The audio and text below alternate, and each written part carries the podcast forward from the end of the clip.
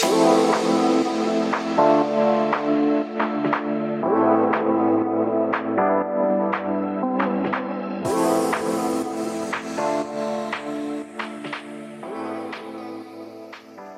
tarde, estamos aqui com os irmãos Dias. Não tem relação, né? Primo mesmo? Mentira. Primo, primo. Meu pai é irmão do pai dele. Mentira. Não tinha ideia disso. Irmão do pai. É, Então, primo de irmãos. verdade, mano. Primo, primo. Que coisa. Verdade. Cara, É. seria muita coincidência. E, os teus, e teus pais, ó. E teus pais faziam o quê? Fazem o quê? Faziam. Estão aposentados. Não, meu pai, o pai dele ainda faz, né? Meu pai. Trabalham juntos? Não. Não. É, de vez em quando faz algumas coisas juntos ainda. É, se vem todo dia praticamente. Uhum. Quem é mais É. velho? O pai do Bolinha. Teu pai é mais velho.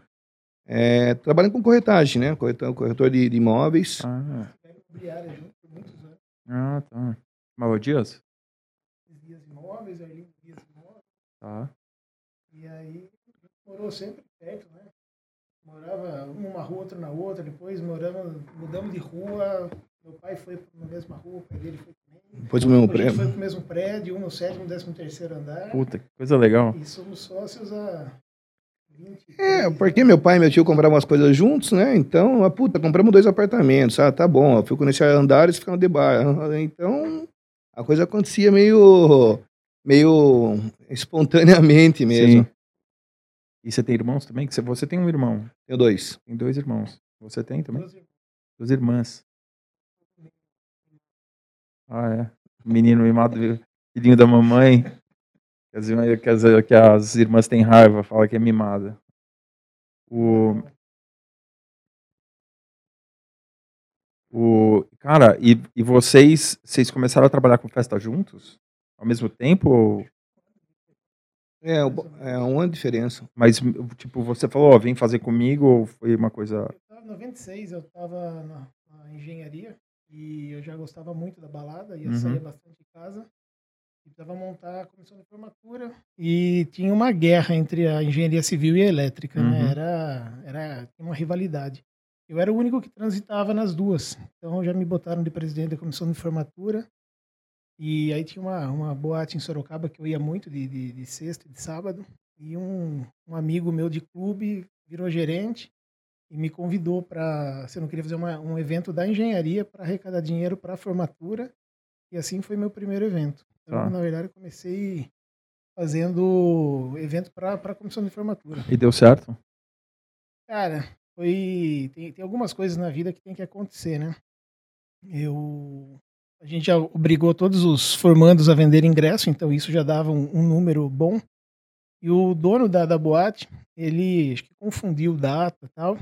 E ele contratou, na época tava, tava começando as sete melhores da Jovem Pan. Estamos falando de 1996 aqui, Uhum. tá? É, tava começando as sete melhores da Jovem Pan, então tinha aquelas bandas de uma música só, né? E ele contratou uma, uma dessas bandas que estava estourada para tocar no mesmo dia. Então uma coisa empurrou a outra, mas eu saí com, com- com o mérito inteiro. Entendi. Pelo sold out. Já, já, já comecei com sold out. Você lembra a banda? É, Real System. Tinha uma música que chamava There Is No More Love. Tá. E aí eles chegavam no palco, tocavam cinco versões da mesma música. e saíam. Tá, É, eles não tinham a segunda música, tinha essa. Sei, né? só tinha uma música. E aí, assim, assim eu comecei, a, né? assim eu comecei a, a- a carreira fazendo para a formatura da engenharia. Entendi. Mas daí deve ter sido explosão, porque juntava as duas turmas de Ah, engenharia. cabia acho que 2.500 e devia ter umas 2.800. Choveu Uau. pra caramba no dia. aquela- Aham. aquela- eu comecei com chuva já, né? A gente teve bastante chuva ao longo da, É. da nossa trajetória, né? Que coisa, cara. E, mas aí você já tava fazendo festa. Não, eu começo um ano depois. Em Ah, 90... você que chegou depois. Eu cheguei depois. Ah. Bolinha é bem Eu sou mais velho, É bem né? mais velho, né? Bem mais velho. É bem mais velho. Na realidade, eu estava fazendo faculdade aqui em São Paulo, na PUC. Aí eu conheci um monte de gente que. Fazer o que na Administração. Conheci um monte de gente que trabalhava um promotor da, da, de balada, do Clube Base, do Uhum. Gitana. Enfim, uma galerinha bem conhecida, inclusive, A da, da classe, gente. a classe dele era o antro. É. Era, tinha uma galera que trabalhava. Da. É, o Marcelo Mencarone, que é o, que é o- cara que fez o primeiro evento com comigo, né? É, tinha ele, tinha o Preus, era a época também, inclusive, do próprio. Ai, Qual é o nome dele mesmo? Tentando lembrar Gucci. aqui, né? Gucci Camargo. Do Gucci Gucci, é, eles, ficavam fazendo as coisas pro Gucci na época e tal. E aí eu, eu adorava, mano. É, à noite, gostava bastante e né, queria mexer, queria fazer e sempre saía com eles e tal. E aí eu falei, puta, vamos fazer um evento em Sorocaba, vamos fazer um evento em Sorocaba. E eu ficava na- no pé dos caras para querer fazer, e os caras queriam fazer também. Só que os caras eram muito mais promoters do que realmente produtores, né? De, de, de, de- de evento, né? Acho que eles eram só promoters, né? É, então, eram mais, mais, mais promotores que produtores. E aí, cara, é, a gente resolveu fazer. Na época, eu convidei o Bolinha, que ele já tinha feito al- algumas coisas na, com a própria faculdade. Eu falei, ó, conheci assim um pessoal, né? Gozado que a gente hoje se dá super bem, mas na época, né? Até mais pela rivalidade de time de futebol, e o Bolinha brigava pra caramba. Ele, São Paulino e o Palmeirense, cara, a gente, assim, disputava quem, quem era mais... pais também? Teus pais também? Eles, não, os dois são, são palmeirenses. Os dois são palmeirenses. É. Cara, meu pai nunca me, nunca me forçou a, a torcer para um time especificamente. Tanto Uhum. que eu tenho foto de criança com camiseta de vários clubes, né? E aí, no- em- minha, minha infância foi jogar futebol. Então, por volta de 1980, 81. Jogava bem? Eu era goleiro, né? Ah, goleiro. Faltou altura para ser profissional. Era meu Mas era sonho, bom. mas eu jogava bem no gol. Eu Ah. gostava. Ali de 5 para 6 anos, 80, 81, eu assistia muito o jogo do Flamengo, que era aquele timaço, né? Do, do, do- do Flamengo. Júnior, E Zico, Leandro. esse daí, Raul Ah. Plasma e Companhia Limitada, né? Ah. Aquele timaço. E meu pai sempre fazia churrasco no dia de, de jogo do, do, do Flamengo na, na Libertadores e tal. E aí, na sequência, acho que em 81, teve uma final do São Paulo contra o Grêmio. E o São Paulo perdeu de 1 a 0 gol do Batista, se eu não me engano. E nesse jogo eu torci muito pro São Paulo, então eu considero que daquele jogo em diante, na derrota, eu comecei a ser São Paulino ali. E meu pai não, não, não brigou comigo. por- Sim. O primeiro São Paulino da família, depois vieram mais alguns lá. E aí, desde então, a gente se estapeava pelo futebol, né? 92, que o São Paulo foi campeão do Mundial, de madrugada, Puta, ainda e bater era uma- na casa de, do E era uma época do difícil do Palmeiras, né? É, na verdade, logo na sequência, o Palmeiras começa a ganhar bastante, né? Foi 93, Era, é né? 93 em Que diante. ganhou É, o Paulista, Paulista, do, do depois ganhou, é, depois ganhou o Que Paulista montou aquele Novo. time da Parmalat. Isso, Timaço. da- timaço, timaço. E aí eu convidei o Bolinha, cara, pra part- participar, né? E aí ele gostou da ideia. Aí a gente teve na época uma, uma, uma sacada de fazer o evento numa mansão que era super tradicional lá em Sorocaba, bem legal a mansão. E tinha, sei lá, 18 anos, 19, né? Então, né, super inexperiente, mas com bastante vontade. Foi lá para alugar a mansão, foi lá para organizar as coisas, ver quem era a empresa de som. A gente começou do zero, não sabia nada, Sim, sim, sim. é tentativa e erro mesmo, e assim, Literalmente do zero. literalmente do zero. Então, procurei saber quem que eu, é, era legal para fazer o som, quem, qual eram os DJs bacanas, os, os pessoal aqui de São Paulo falaram, "Ó, vamos pegar esse, esse aqui que é meu amigo. Aí foi montando o evento, e o evento deu super certo. O primeiro evento que a gente fez com, com, com bilheteria e tudo, cara, a gente vendeu quase dois mil ingressos. Mas tá vendo? Por isso que essa vida é ingrata e engana, né? O primeiro é sempre aquela estouro. Aí você fala, Cara, daí você vai all-in, assim. Cara, e até, mas no, a no- gente, a no- gente sempre foi muito, muito regrado, né? Sim. No nosso caso, até um pouquinho regrado. assim, cara, porque esse evento, ele pegou no final, deu lucro, mas não deu um lucro pequeno, apesar de o evento ter sido Uhum. bem sucedido. Por quê? Porque acabou gastando demais, não sabia e tal. Foi até uma surpresa, não conseguiu arrumar até patrocínio naquela época. Primeiro evento, eu até lembro até hoje, de levar uma pasta. Porra, bolinha, vou levar aqui pasta, não tem nada pra mostrar, cara.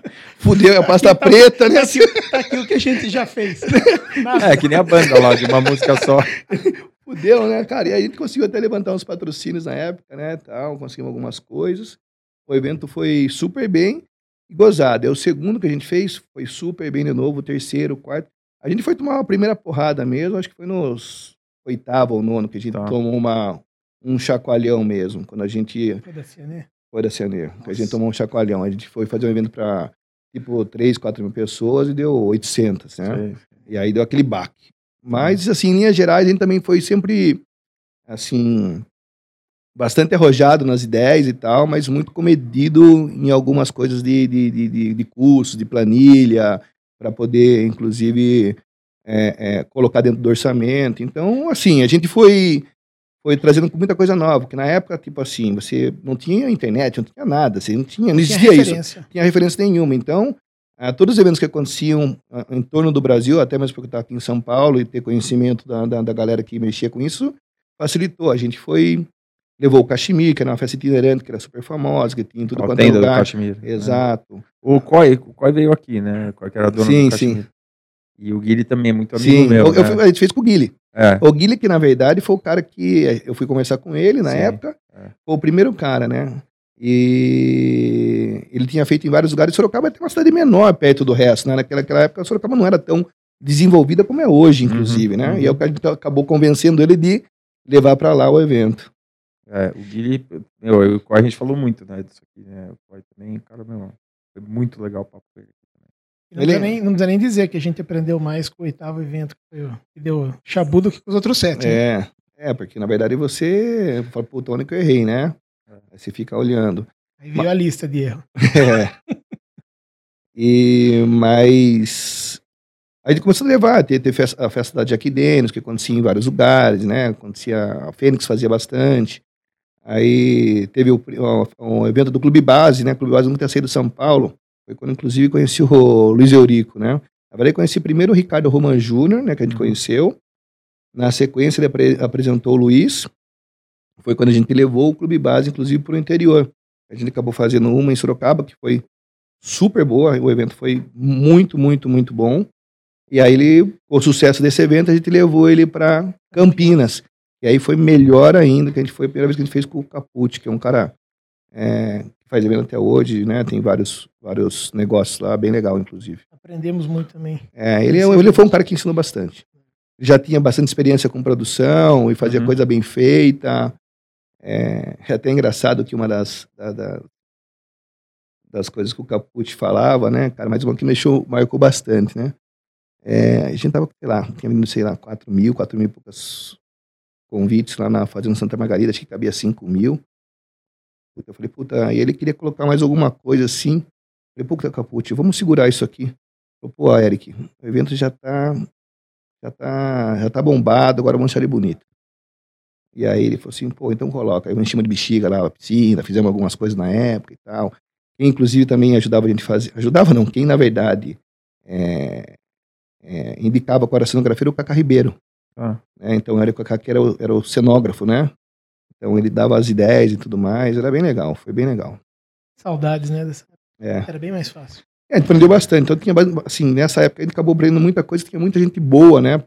Perto, que acabou a gente é, ajudando a gente a desenvolver mesmo, né? Porque não teve faculdade, não teve nada, foi tudo. Não tem até hoje.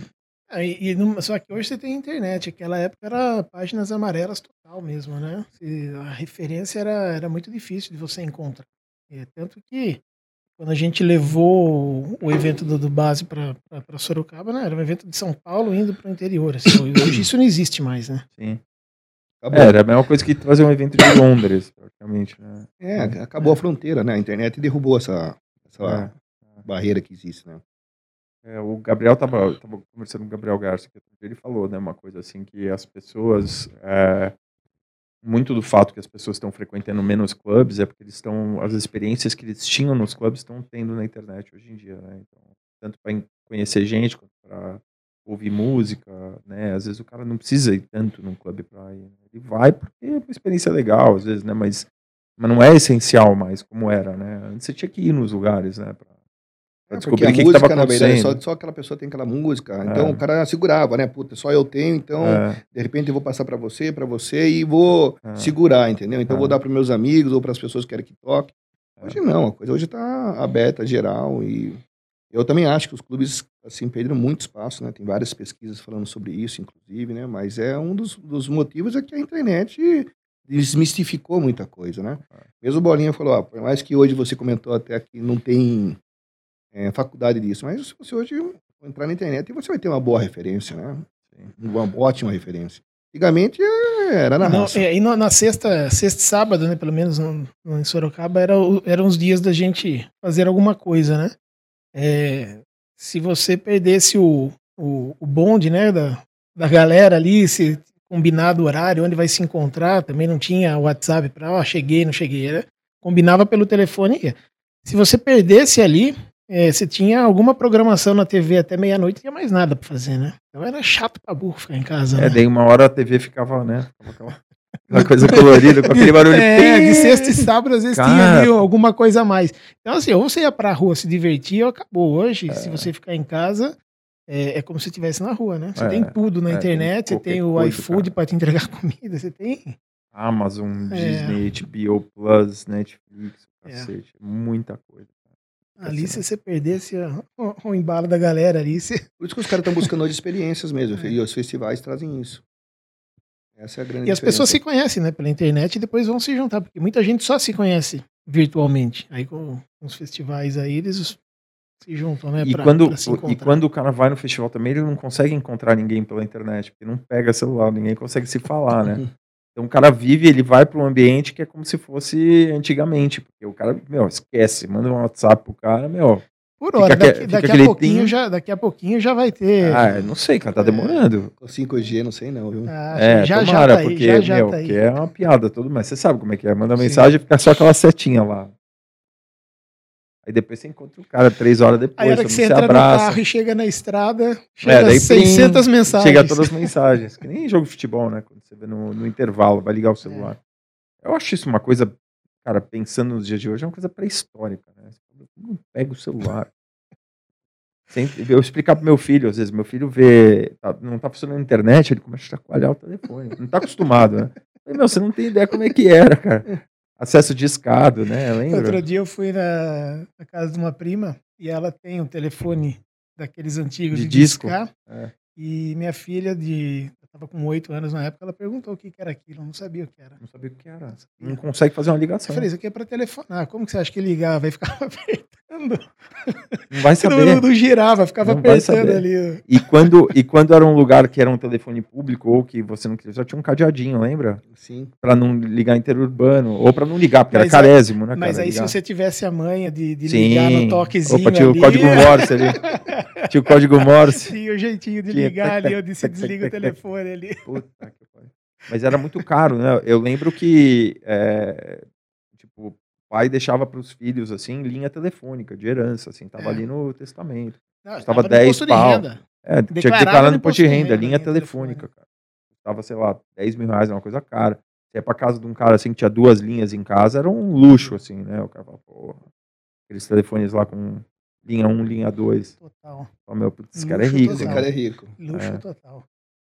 Depois vieram os tijorola, cara, mas até a coisa realmente andar mesmo, ela demorou um pouco, né, cara? De- Pelo menos do- quando a gente começou, né?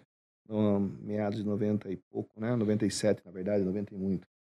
Então, até a coisa dar um passo além, ela demorou um pouquinho, cara. Vocês chegaram a viajar pra fora do Brasil quando vocês estavam nesse estágio pra ver o que estava acontecendo Foi um lá fora? né? Não, frente. foi bem mais pra frente. Bem mais pra frente, Bem é. mais pra frente. Nosso evento grande mesmo, assim, que a gente deu uma paulada, foram. Foi em 2000, né? Na, naquele evento no, na Fazenda Ipanema.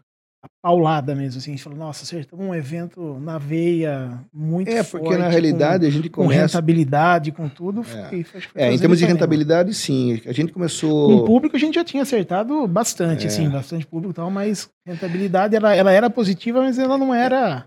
Porque ela começou meio rápida, né, cara? 97, 98, aí de 98, quando a gente fez os, os eventos do Clube Base, foi quando a gente também conheceu o, o Rica. Uhum. É, é quando a gente, na verdade, é, começa a fazer as experience. E aí, que veio através, inclusive, do Ricardo Roman Júnior.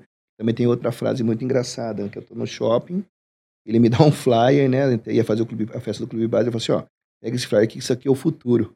E era um flyer da experience, né, tal. E ele falou assim, pô, dá uma... da- Para o Jabel, acho que era. Para o não era? Jabel, acho. Vai dar uma, dá uma, dá uma, coloca nos lugares aí que isso aqui vai, vai, vai ser, vai, dar- vai explodir. Olha, ele falou lá atrás, 98. Aí logo na sequência, ele apresentou a gente pro Rica, aí tinha uma tiazinha que eu não lembro o nome dela, na base também, que gostava muito da Era gente. Silvia? não lembro o nome dela. Silvia, Silvia, Conversou, aí a gente fez a primeira experience em Sorocaba, depois fez outra em Goiânia, e foi, foi, foi, e começou. Mas as experiências também no começo, assim, apesar de dar público e tudo mais, era muito nichada, era muito difícil também. Então ela dava dinheiro, mas não dava muito, dava pouco na realidade. Tanto é que o primeiro evento que a gente ganha dinheiro de verdade, que a gente fazia ali nas experiências dos eventos que aconteciam também em Sorocaba e região, é um evento que a gente faz, uma festa do, quando o Brasil completa 500 anos.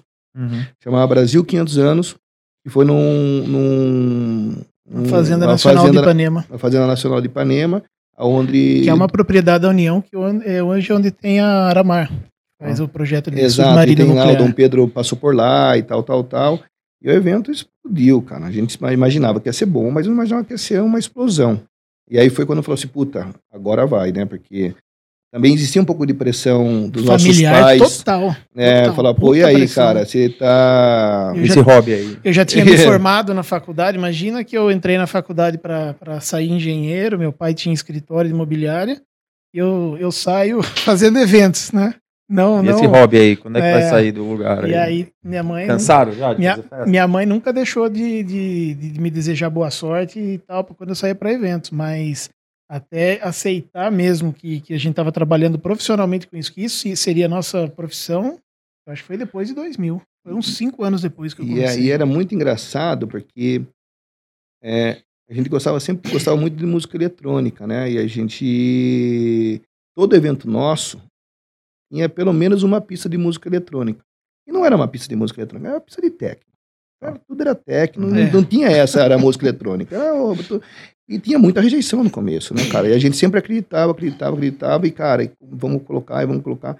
Por mais que você tinha uma pista que tocava de tudo lá, se fosse axé, fosse qualquer coisa, você tinha uma, uma pista de música eletrônica. Tô falando isso aí até antes da própria Experience, né?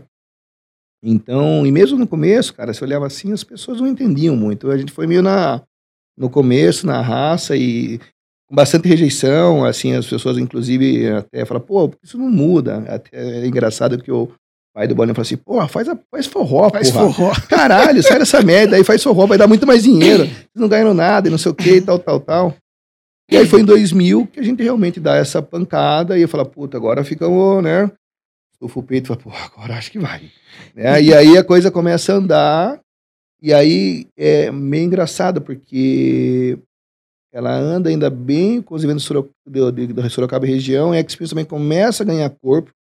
Ela ganha corpo de verdade mesmo em 2002, quando a gente faz um evento de quase 10 mil pessoas. Quinquagésima edição. É, Já 50ª era edição. quinquagésima edição. E, e como é que Quando foi isso? Vocês uma- chegaram com um papo com o Rica, falaram, pô, vamos fazer junto, usaram a marca. Cara, na verdade a gente é, tinha os eventos nossos em Sorocaba e a gente tinha feito dois eventos do Clube Base, muito bem sucedidos. Inclusive financeiramente também. Uhum. É que, principalmente de Campinas, tinha sido muito, muito bem financeiramente, só que na verdade você divide, né? É, Não era só nosso, né? tinha bastante sócio. Então aí os caras viram e a X-Men também naquela época não dava dinheiro.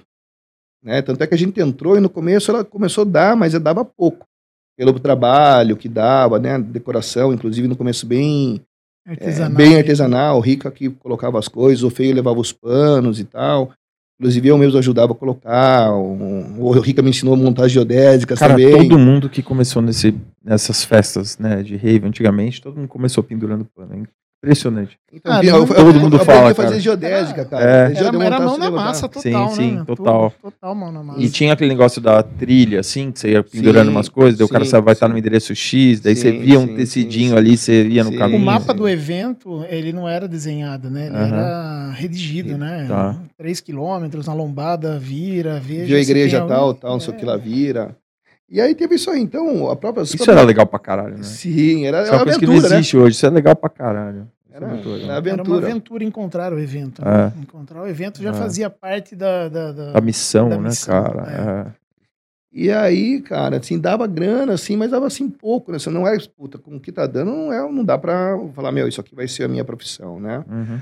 Então, e Talvez aí, se não morasse com os pais naquela época, tivesse que bancar casa, alguma coisa assim, ficaria bem apertado. é, ficaria bem difícil, porque eu morava nos casos dos pais, né? acabar até arrumando um emprego de outra coisa. Pode- outra Podia ser. É. né? E aí em 2000 teve isso, a gente começou, aí na sequência, 2001, começou a dar uma melhoradinha, até que a começa a ganhar um pouco de mais de corpo, em 2002 a Xpins ganha corpo mesmo, principalmente com o Psytrance ficando mais comercial. né? Você tem, começa a aparecer com mais força o SCSI, GMS, Infect Mushroom, Astrix.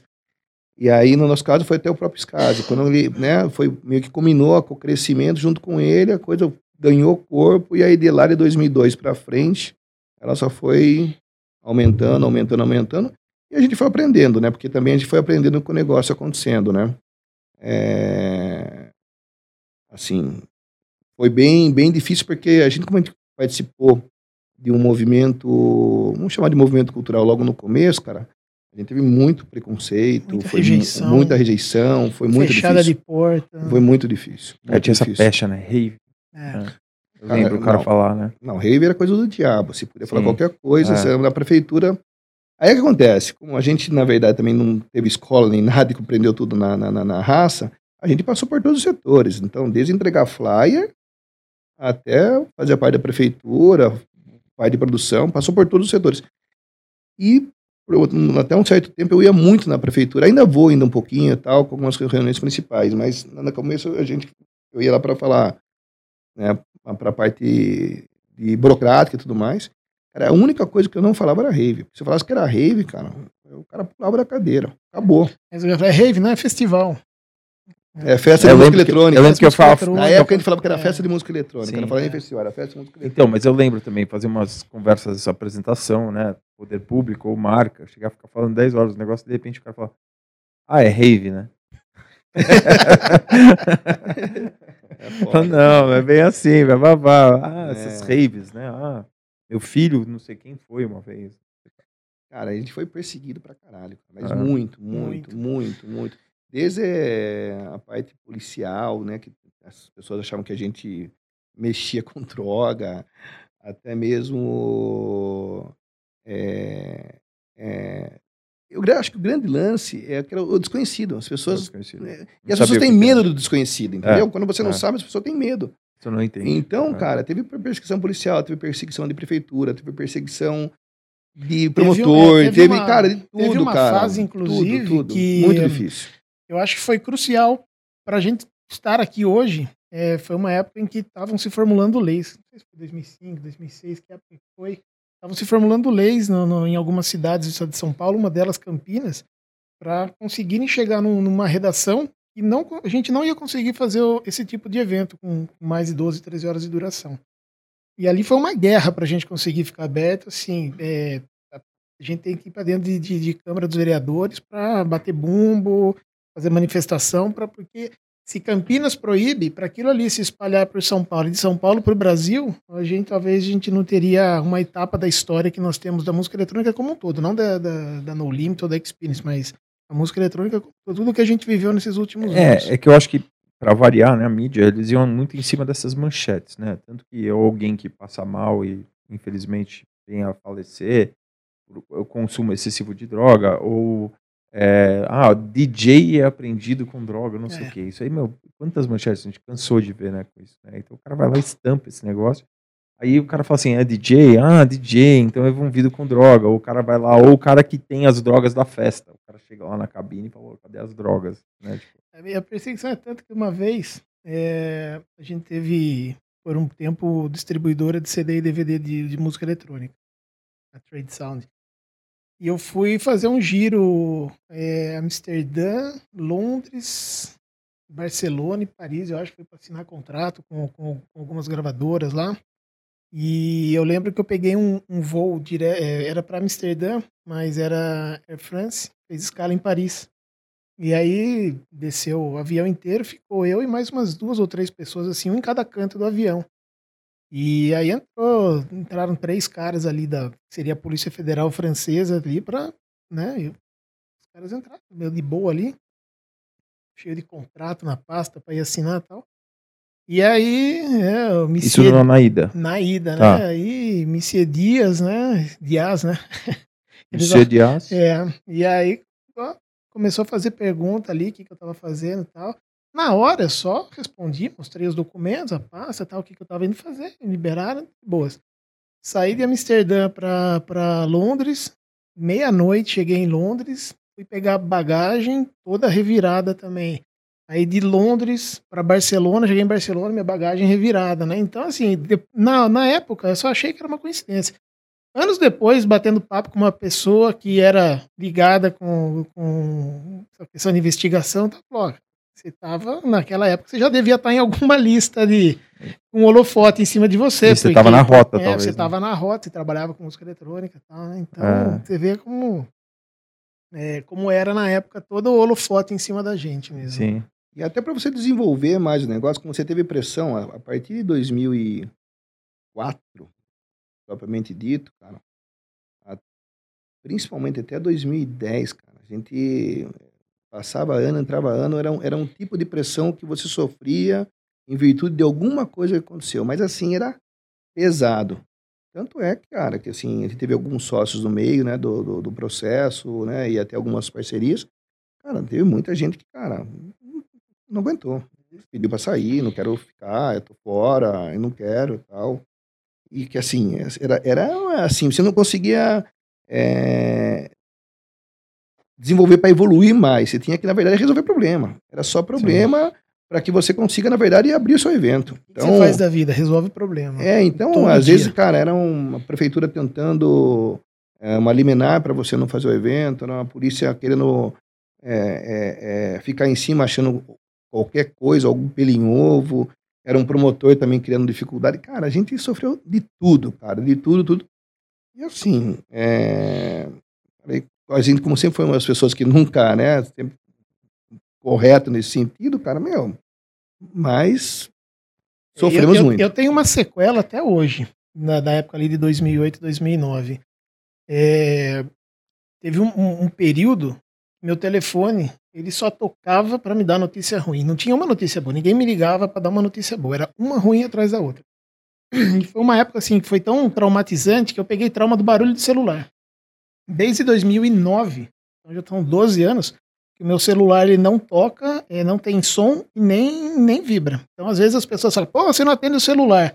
Se ele tiver de ponta cabeça porque eu estou fazendo outra coisa, eu não sei que estão me ligando. Aí eu ligo na sequência de volta. Mas já tem 12 anos que eu não. Eu fiquei meio traumatizado com barulho de celular, cara. 12 anos até hoje.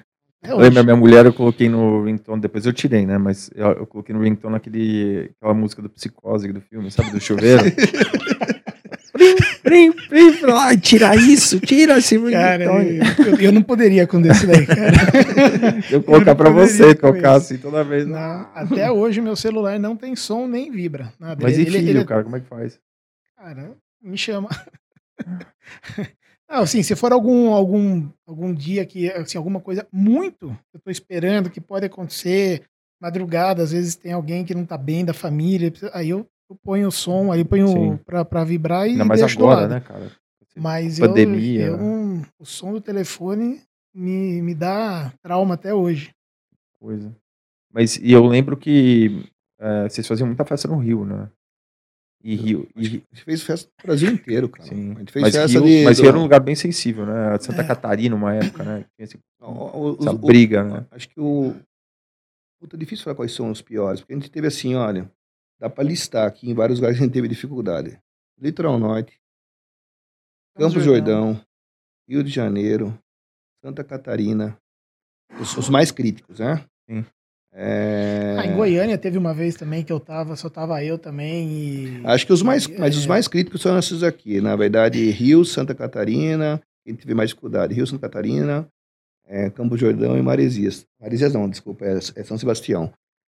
Mas assim, sabe, de perseguição mesmo. No Rio, cara, assim, um dos lugares que a gente mais fez evento com liminar, cara. Eu falei, Que isso, chega, cara, pelo amor de Deus. Tanto é Cansa, que né? che- cansa. Então, é assim, bem difícil. Mas bem difícil, vai assim, de um, né? de um nível assim bem hard. Quando você até é mais jovem é mais fácil, né? Quando você ficando um pouco mais velho, você fica, né, você fica mais é, sei lá, sacudo mesmo, né? Sim, cara? Essa é a realidade, né? Mas, cara, assim, bastante, cara. Fez vários eventos no, no, no- no Rio de Janeiro com Liminar. São Sebastião também fizemos. Mas, cara, isso aí foi, um- foi um período, cara. Foi um período, assim, muito duro. E um período longo. Longo, longo. Não foi um período da puta, você passou isso aí dois ou três anos. Não, nós passamos isso aqui, sei lá, oito anos. E a gente fazia ali de 15 a 25 eventos por ano. né? É. Você fala um, um ano de 20 eventos, É, você está falando aí de 15 a 20 finais de semana, quase metade do ano fazendo evento. Aí você pega o período em que você está fazendo visita técnica.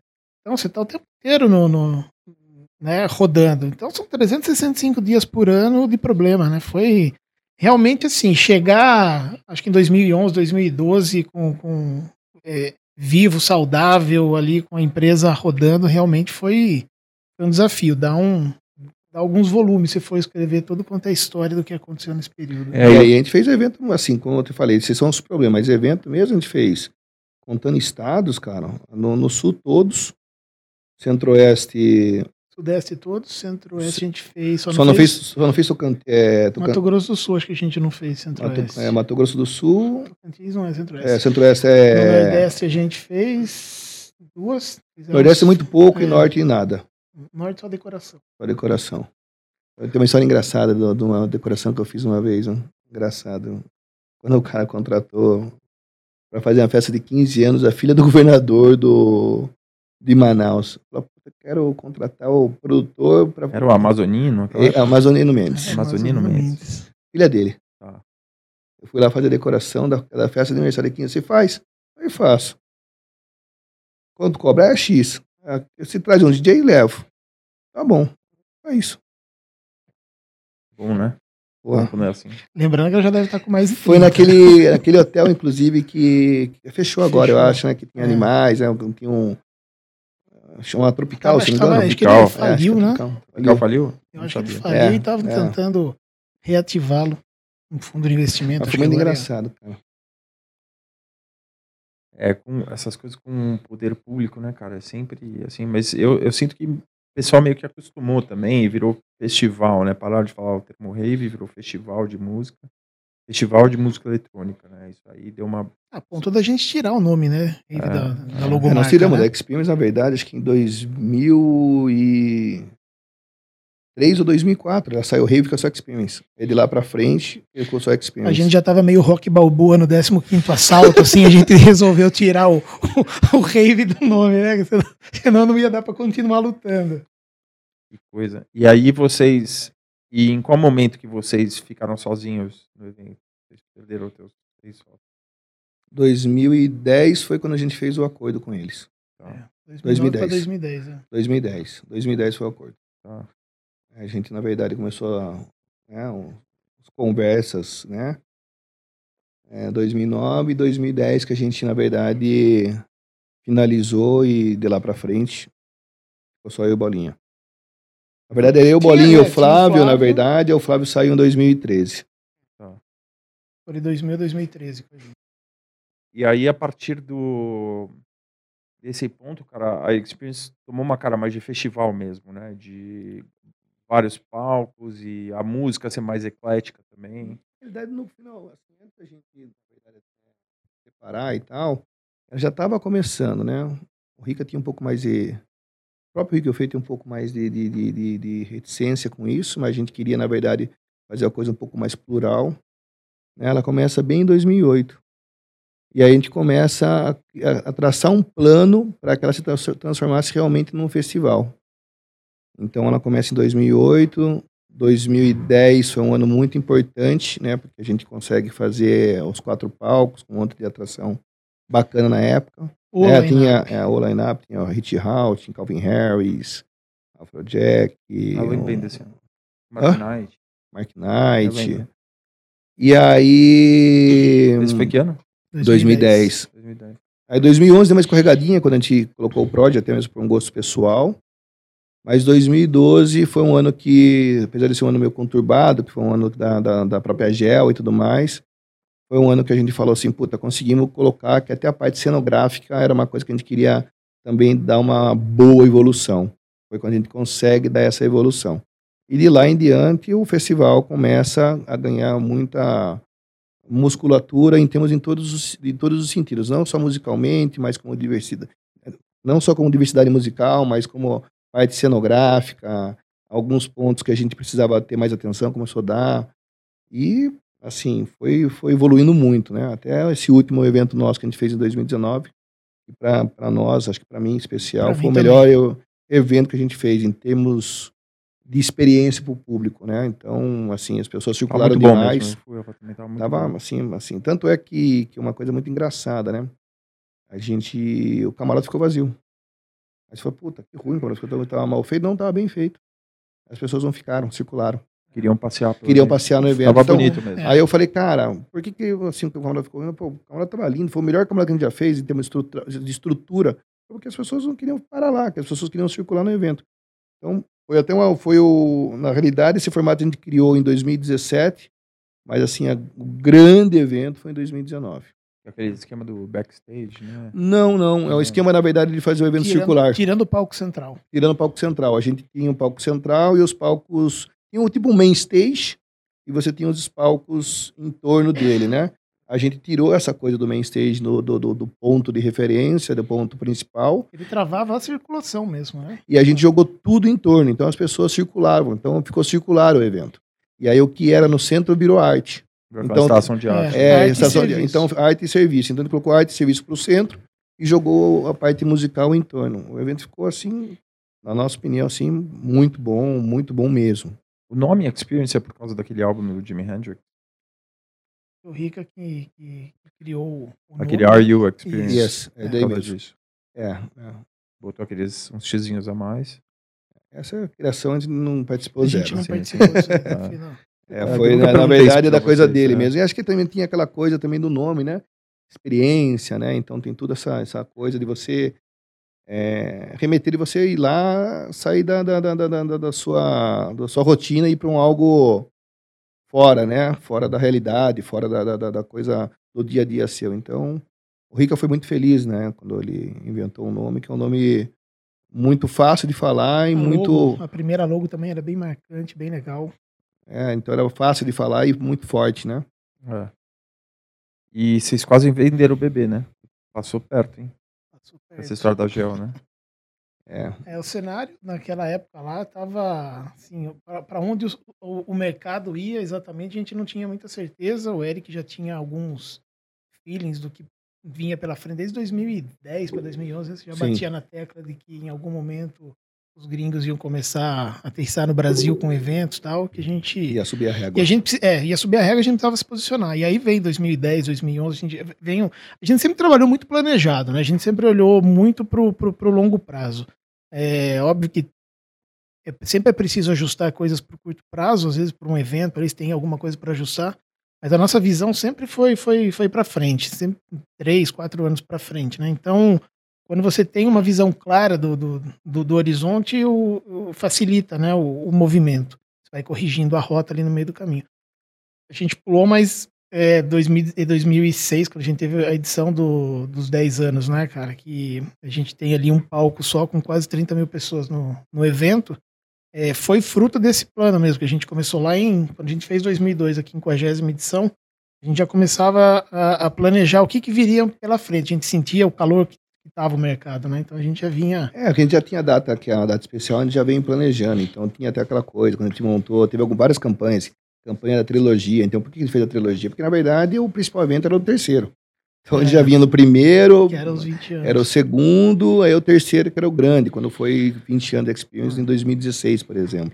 Então a gente já tem essa coisa de ficar realmente É. jogando lá para frente e aí corrigindo a rota é, mais a curto prazo, como o Bolinha colocou mesmo. Mas respondendo a pergunta, né, em 2012 surgiu uma, uma oportunidade, a, a GEL, que era um braço de eventos da, da Globo, é, teve interesse na, na, na- na empresa como um todo, que a gente fazia, e chegou até a rolar uma negociação, depois no final acabou que não se concretizou em função de que a Globo é, abortou o projeto da empresa de eventos, né? Mas eu lembro, eles colocaram Mas- até a Experience numa apresentação deles lá, da própria É, Gel, né? Para É, na nossa reali- surpresa, na a primeira, né? A gente ficou até surpreso. Foi a primeira a ser É, anunciada é. dentro do pacote de, de, de, de eventos que eles tinham Isso. estudado e Já adquirido. tava ali já meio que. É. Já tava todo mundo pelado. É, já. na realidade, tava, É. lá quando eles anunciaram, a gente não sabia que o anúncio que ia ser daquela forma, né? Mas naquela, é- naquela época já estava negociado. A gente chegou a negociar, a gente chegou a, a- a vender realmente a empresa, 75% na época, porque a gente continuava com 25%. É, Estava tudo documentado por e-mail, né, os valores e as coisas. O que aconteceu é que não concretizou, né, não assinamos os papéis, porque é, na sequência a Globo eh, se desfez desse braço de Tirou da eventos. tomada. É. Tirou da tomada. E quando tirou da É. tomada, tudo que estava dentro dele acabou. Inclusive nós que tínhamos negociado, não chegou nem a assinar contrato, porque foi bem assim na. Imagina o que teria acontecido. Mas eles chegaram a participar em 2012. É, em 2012 junto do eles foram sócios do É, evento. Tanto é que quando eles. A, a- a aquisição, entre aspas, que foi mais ou menos meado de é, setembro, mais ou menos, ou agosto, agosto para setembro.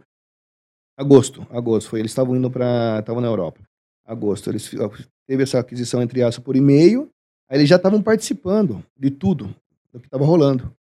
E aí eles entraram já de sócio no evento de novembro, que era um evento nosso. Inclusive é, com produção deles também conjunto com a nossa, um pouco bem, um pouco mais light, né? Mais, mais, mais, assim, bem mais contido, mais acompanhando do que realmente botando, botando pressão e tal. Mas quando passou o evento, deu um ou dois meses que era para a gente assinar contrato, culminou de, o- da, da empresa acabar. Então, foi, mas não foi. Já pararam pra pensar se Num tivesse num dos comprado dias e... vocês participaram também, não? Sim, sim. Eu tava nesse aí, da, a gente Dois- tava é, junto. é. Mas pararam pra pensar se, putz, se mais a gente tivesse vendido, assinado, e daí de repente os caras tiram da tomada. Eles tinham outros projetos lá. Mas aí ia Normalmente ter alguma esses coisa no contratos- contrato. Esses contratos É. normalmente tem uma cláusula de saída, né? Aham. É...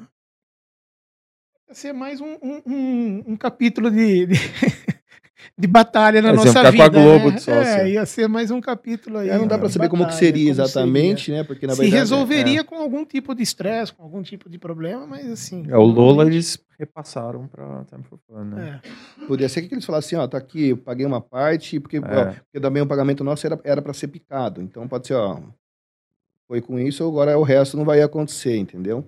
Só que no nosso caso não teve nem o primeiro, né? Então, quando ia ter o primeiro, que é a assinatura do contrato, do contrato barra primeira parcela, foi exatamente um mês depois eles desligaram, a- Foi um desligaram a susto, tomada. foi um susto. Eu lembro quando eu recebi a notícia, acabou. Mas essas grandes corporações, elas têm uma coisa meio complicada, né? sim. Eles, do jeito de operacionalizar, com tanta gente. Né? É, É, mais, é mais burocrático, é mais, é mais complexo, né? Então, difícil até falar, né? Mas é mais difícil. E né? tem um negócio meio que nem futebol de salão, futebol de campo, né? É, do futebol, mas não necessariamente quem joga muito bem num joga no outro. Você tem o, dois, dois tipos de evento também, né? O que a gente chama de é, cara e coragem, né? Que você vai com, com o bolso pro break-even, e o corporativo, que você tem um, alguém pagando por aquilo, você tem um budget para trabalhar, e sua margem tá dentro do, do Tem aquela disso daí, estrutura né? vertical ali, né? Que o Isso, cara que tá é. cuidando do não é o cara É. que tá E- assinando o cheque, o cara É. pensa, puta, tem, tem 10 artistas, tá um container pra cada um aí de camarim. é. Você conhece bem, pô. É. Quero ficar 15 minutos. Não, Você conhece bem. como assim, meu? O cara vai ficar lá sofrendo? Você conhece Você bem. tá louco, É. né? Tipo, conversa de maluco. E aí, Mas mesmo com a venda da empresa, assim, isso eu posso falar pelo Luiz e pelo Edu também, a gente sempre tratou a empresa como nossa. Assim, sabe? Tudo que. Óbvio que a estrutura era muito inchada, né? Porque era uma empresa multinacional que a gente tinha que prestar conta para os caras, né? Então, o próximo, nosso sistema de jurídico e contabilidade tinha que ser parrudo, porque era tinha que ficar prestando conta o tempo inteiro. Apesar dos caras nunca terem vindo para o Brasil. Isso aí. Eu E lembro a- que e o ações- HIT e veio e, ações o, bolsa, e né, um que advogado, é, ação na bolsa, ainda. então, capital aberto. Então precisava ter uma coisa, mas a gente sempre, cara, eu sempre passava por uma luz apagada e eu apagava. Sabe assim? luz acesa. É, uma luz acesa. Eu via uma luz acesa ali num- numa sala vazia. Eu passava lá, desligava a luz. Sabe assim? Isso a gente sempre, nunca perdeu isso, assim, sabe? Eu acho que. E por, por nossa vontade mesmo, assim. A gente tratava coisa assim, mas, mas na maioria dos casos sabe que não é assim, né, cara? A tendência é. Cara, a gente no, na própria experiência na, quando na Gel, cara, a gente brigou muito lá. Muito. Porque a gente nunca esmoreceu, cara. Nunca. Isso aí também vai de cada um também, né, Silvio? Isso aí é uma, cada pessoa quando é, um caráter e até mesmo, né, várias é, atitudes aí, vai de pessoa para pessoa. A gente nunca esmoreceu, pelo contrário, né? Até de vez em quando um pouco enxerido, dando palpite de uma coisa que não era exatamente nossa. Falando, cara, ó, está errado aqui, ó, tá errado ali, olha, cara, ó. Isso daí. É, então é uma, é uma característica, inclusive, nossa mesmo. Então, assim, a gente nunca, a gente É. sempre, desde sempre, a gente meteu a mão na massa, nunca correu do, do, do, do problema, sempre encarou de frente. Mas a, É. tendência, a tendência mundial, É, a quando uma empresa vem e compra você dessa maneira, é você ficar um tempo lá e você se encher o saco e ir embora. Você fica ali, daí acaba o teu contrato não compete, você pode ficar ali três, quatro anos, depois você... É o padrão, que cara, é impressionante. você- quando você é, é o dono da empresa, principalmente se você fundou, existe uma cultura corporativa que é o perfil seu. Vem alguém te compra, automaticamente passa a ter um, um novo perfil, né? Se não, não casar, é difícil você continuar, né? É, é não- difícil casar, cara. As histórias que eu ouço. Ainda putz, mais Tem um amigo meu- tem- internacional. Tem um amigo meu do mercado financeiro, ele tem uma corretora, veio até aqui, o Eduardo Azevedo, meu compadre. É, ele vendeu a corretora dele para um grupo inglês, né? Gigante, tem corretora no mundo inteiro tal. E, cara, é igualzinho. É o mesmo processo. É igualzinho. O cara já não, né? Tipo, fica aquele, desgaste daquela corporação. Fica um cara lá de Nova York latindo. O cara é acostumado a ser acostumado a ser dono do teu negócio. De repente tem um cara te dando ordem. Esse- a gente sentiu na pele antes de assinar 75%. o contrato, né? é, 75%, cara, você tem. Who's your daddy? É 75%, meu. É, mas não- É. O e daí uma hora você se enche o saco, porque não porque você não quer receber ordem e tal, mas é um cara que não sabe o que ele tá falando, né? Uhum. Você tá falando uma coisa, você tem razão, vocês estão vocês vivem isso há X anos e chega um cara ali que não tem nada, mas é de acordo com a lei corporativa dele, e o cara vai lá e vai mandar você fazer um negócio, uma hora, cara, uma hora você acabou aquele contratinho não compete, você fala, meu, eu vou fazer outra coisa. E no, e no nosso caso, né, assim, a gente começou literalmente do zero. O, o Eric tinha acho que 18, 19 quando ele fez o primeiro evento. 96 eu devia estar com. Eu tinha 21 anos de idade. É, fui- acredito que o primeiro evento que ele tenha feito é, antes da gente estar junto deva ter sido muito parecido com o meu. Você chega lá assim, o que, que você tem na, de dinheiro na conta? Zero.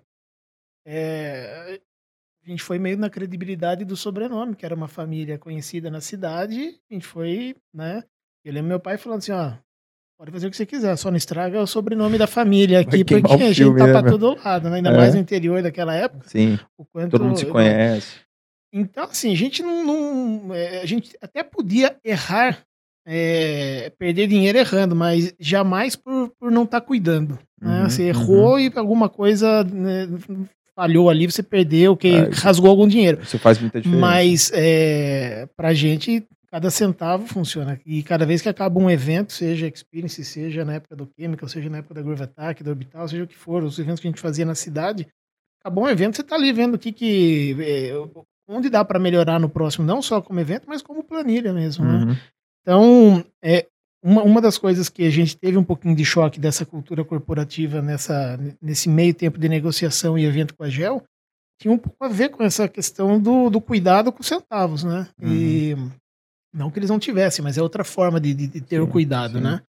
E, e aí entra nesses, nesses choques aí. Esse negócio do vertical, cara. Quem cuida disso é o assessor do diretor, do gerente, que não sei o quê. É a- é a terceira pessoa que está lidando ali com uma coisa chave teu evento. Então, não é aquela, sabe, é um cara que vê aquilo, não, precisa ser, o cara recebe uma ordem. Cara, você precisa resolver camarim dos artistas. Opa, peraí.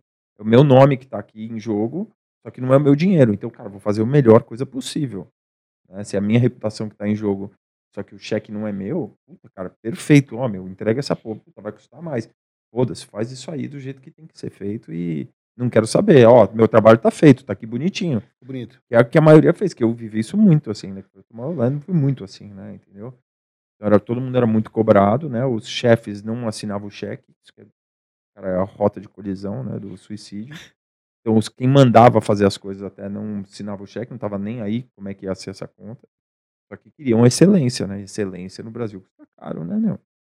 Aí teve uma. Eu, eu, no- eu assisti o, o episódio do, do Luiz Nunes, que Aham. ele, ele cita questão de um carro alugado lá, cara. Sim, sim. Pô, até eu contei pro Eric, cara, assim, é. É 100% isso, cara. Cara, não, não dá, É, né? Não é. dá, não dá. Você Você, um você enxugando de um lado e alguém É. não, não fazendo o mesmo É. do outro é um conflito danado. Eu lembro, cara, que no Tomorrowland eu, eu fazia uma ronda nos palcos antes de começar, né? Pra ver se tava tudo certo, né? Porque eram três dias de festa seguida, né, cara? São três festivais, né? Não é um, faz e desliga e vai embora, né? Cansa Três dias seguidos, né, cara? Porra, cara. Fui de louco, dormia duas horas ali, meu, gripado, tomando antibiótico, cara, sinusite, horrível.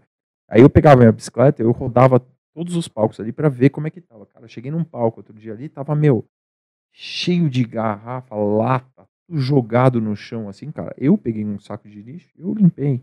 Não falei, passei um rádio, ô, precisa de limpeza aqui, não sei o quê. Porque, meu, faltava meia hora pra abrir o festival. Falei, se eu não fizer resolver, isso aqui agora, se eu não fizer isso aqui É. agora, vai estar sujo. Tem resolver. Agora, o cara que não tem compromisso, ou que não é isso. setor. É, então, mas porque você tem um compromisso com a coisa, É. entendeu?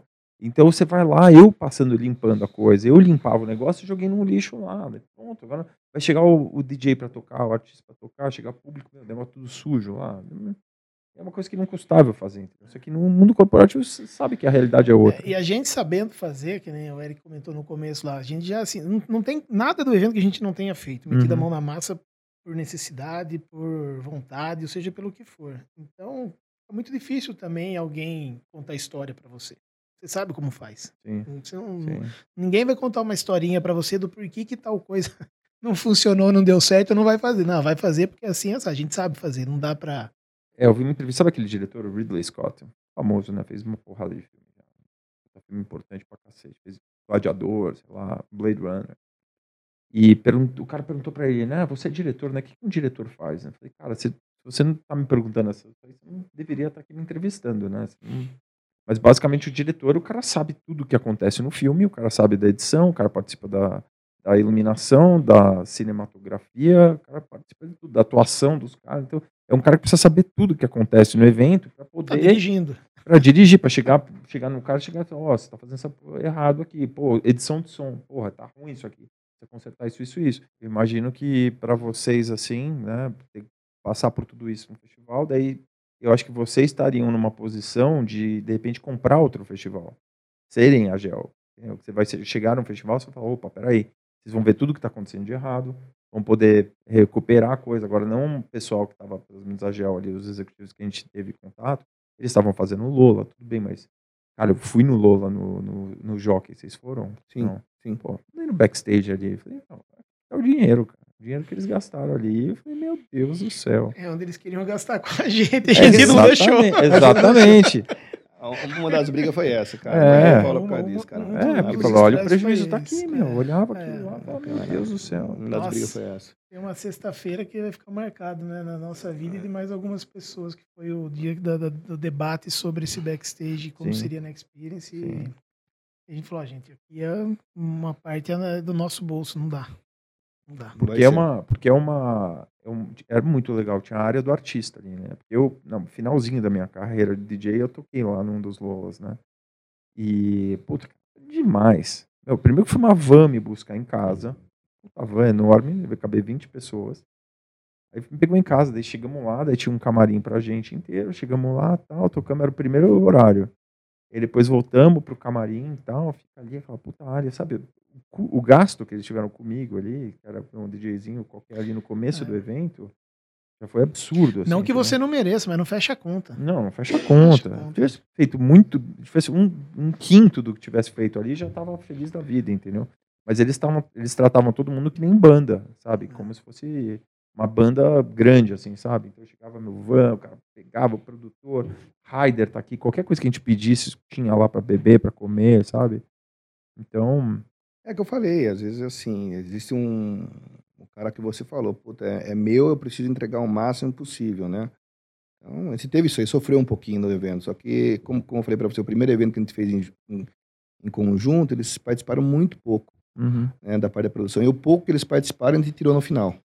Então, que era o camarim, que eles estavam querendo fazer, no fim, falando, vamos fazer nós, porque virou uma É coisa... legal pra caramba. Fazer um inviável, camarim é desse é do caralho. É É, legal. super legal. É, mas que não, mas fecha a fecha conta, conta. já, não fecha a conta. Então, eu falei, tiramos a mulher que, puta, eu queria ter, assim, um mas é outro tipo de festival. né, É, pra é ter outra isso. história. É. Então, assim, é, é, é, a cultura é outra. É difícil você falar, não dá, não, não dá para ficar falando, olha, puta, tá certo, tá errado, mas. Depende do que você está fazendo. Depende do que você está fazendo. Eu não fechar a conta, não fecha. No nosso negócio não tem como. É. Sim, mas você vê no, no, Tomorrowland, por exemplo, que a gente fez aquela área do artista ali atrás, né? No, no japonês. Sensacional também. Tá bonito, mas, mas não era tipo. Era coletivo ali. Só os headliners, os headliners tinham um camarim ali. O resto, cara, ficava ali. Mas jogado. o local ali já tinha uma estrutura bem legal, né? Já tinha uma estrutura legal. O local era bonito, né? Era muito bonito, era bonito, muito bonito. Então, o que eles fizeram lá, eles fizeram assim, vou dar uma embelezada no que já era bonito. Sim, né? sim, eu vou sim. dar uma a, a, ornamentar um pouco aqui. Então, ficou até mais fácil, não ficou uma, cara, uma coisa caríssima. Aliás, acho que bem, ficou bem exclusivo. Acho é. que nenhum outro lugar do mundo tem um não, formato não tinha nem como né? chegar ali, cara. É. O cara chegar lá era uma aventura. Teve um cara que pulou o muro lá. Até o túnelzinho de pedra para passar é, era legal. Era difícil, pô, era demais. E eu lembro, eu lembro do, de um cara que pulou, pulou, atravessou, o cara chegou lá, cara, a Mariana, funcionária, oi Mari ela me ligou assim no rádio, falou, meu, tem um cara aqui. Eu cheguei lá, tinha um cara, cara, sei lá, duas horas da tarde, o cara com shorts assim só, cara, descalço, sem camisa, completamente empenado, meu cara tava lá em alfa. O cara começou a gritar, direitos humanos, a ONU, não sei do que. Eu falei, meu, peguei lá, cheguei com dois seguranças, grampeamos o cara. Aí chegou mais segurança, não sei o que, pegaram o cara. Falei, meu, eu fiquei com medo que iam fazer com o cara ali, porque o cara tava muito louco, muito louco. Aí levaram o cara pra enfermaria, sei lá, não sei o que fizeram com ele, mas depois foi embora, levaram ele pra casa, expulsaram ele do evento lá. Mas, meu, de maluco. O cara deve ter andado uns 5km no meio do mato pra chegar lá. É. Você sabe que uma vez em, em Juqueí, né, a gente fazia naquele sítio que tinha o laguinho, tinha um mangue de um lado, um laguinho, um morro do outro lugar também, difícil de alguém conseguir acessar. Mas eu lembro até hoje também que teve um, uma hora no rádio ali, começou uma gritaria de segurança e a gente chegou para ver o que estava rolando. E um cara tinha entrado pelo mangue, cara. Ele vinha só com o pescoço, de, com, com a cabeça de fora da, da tipo Rambo. negócio, tipo Rambo mesmo, assim, né?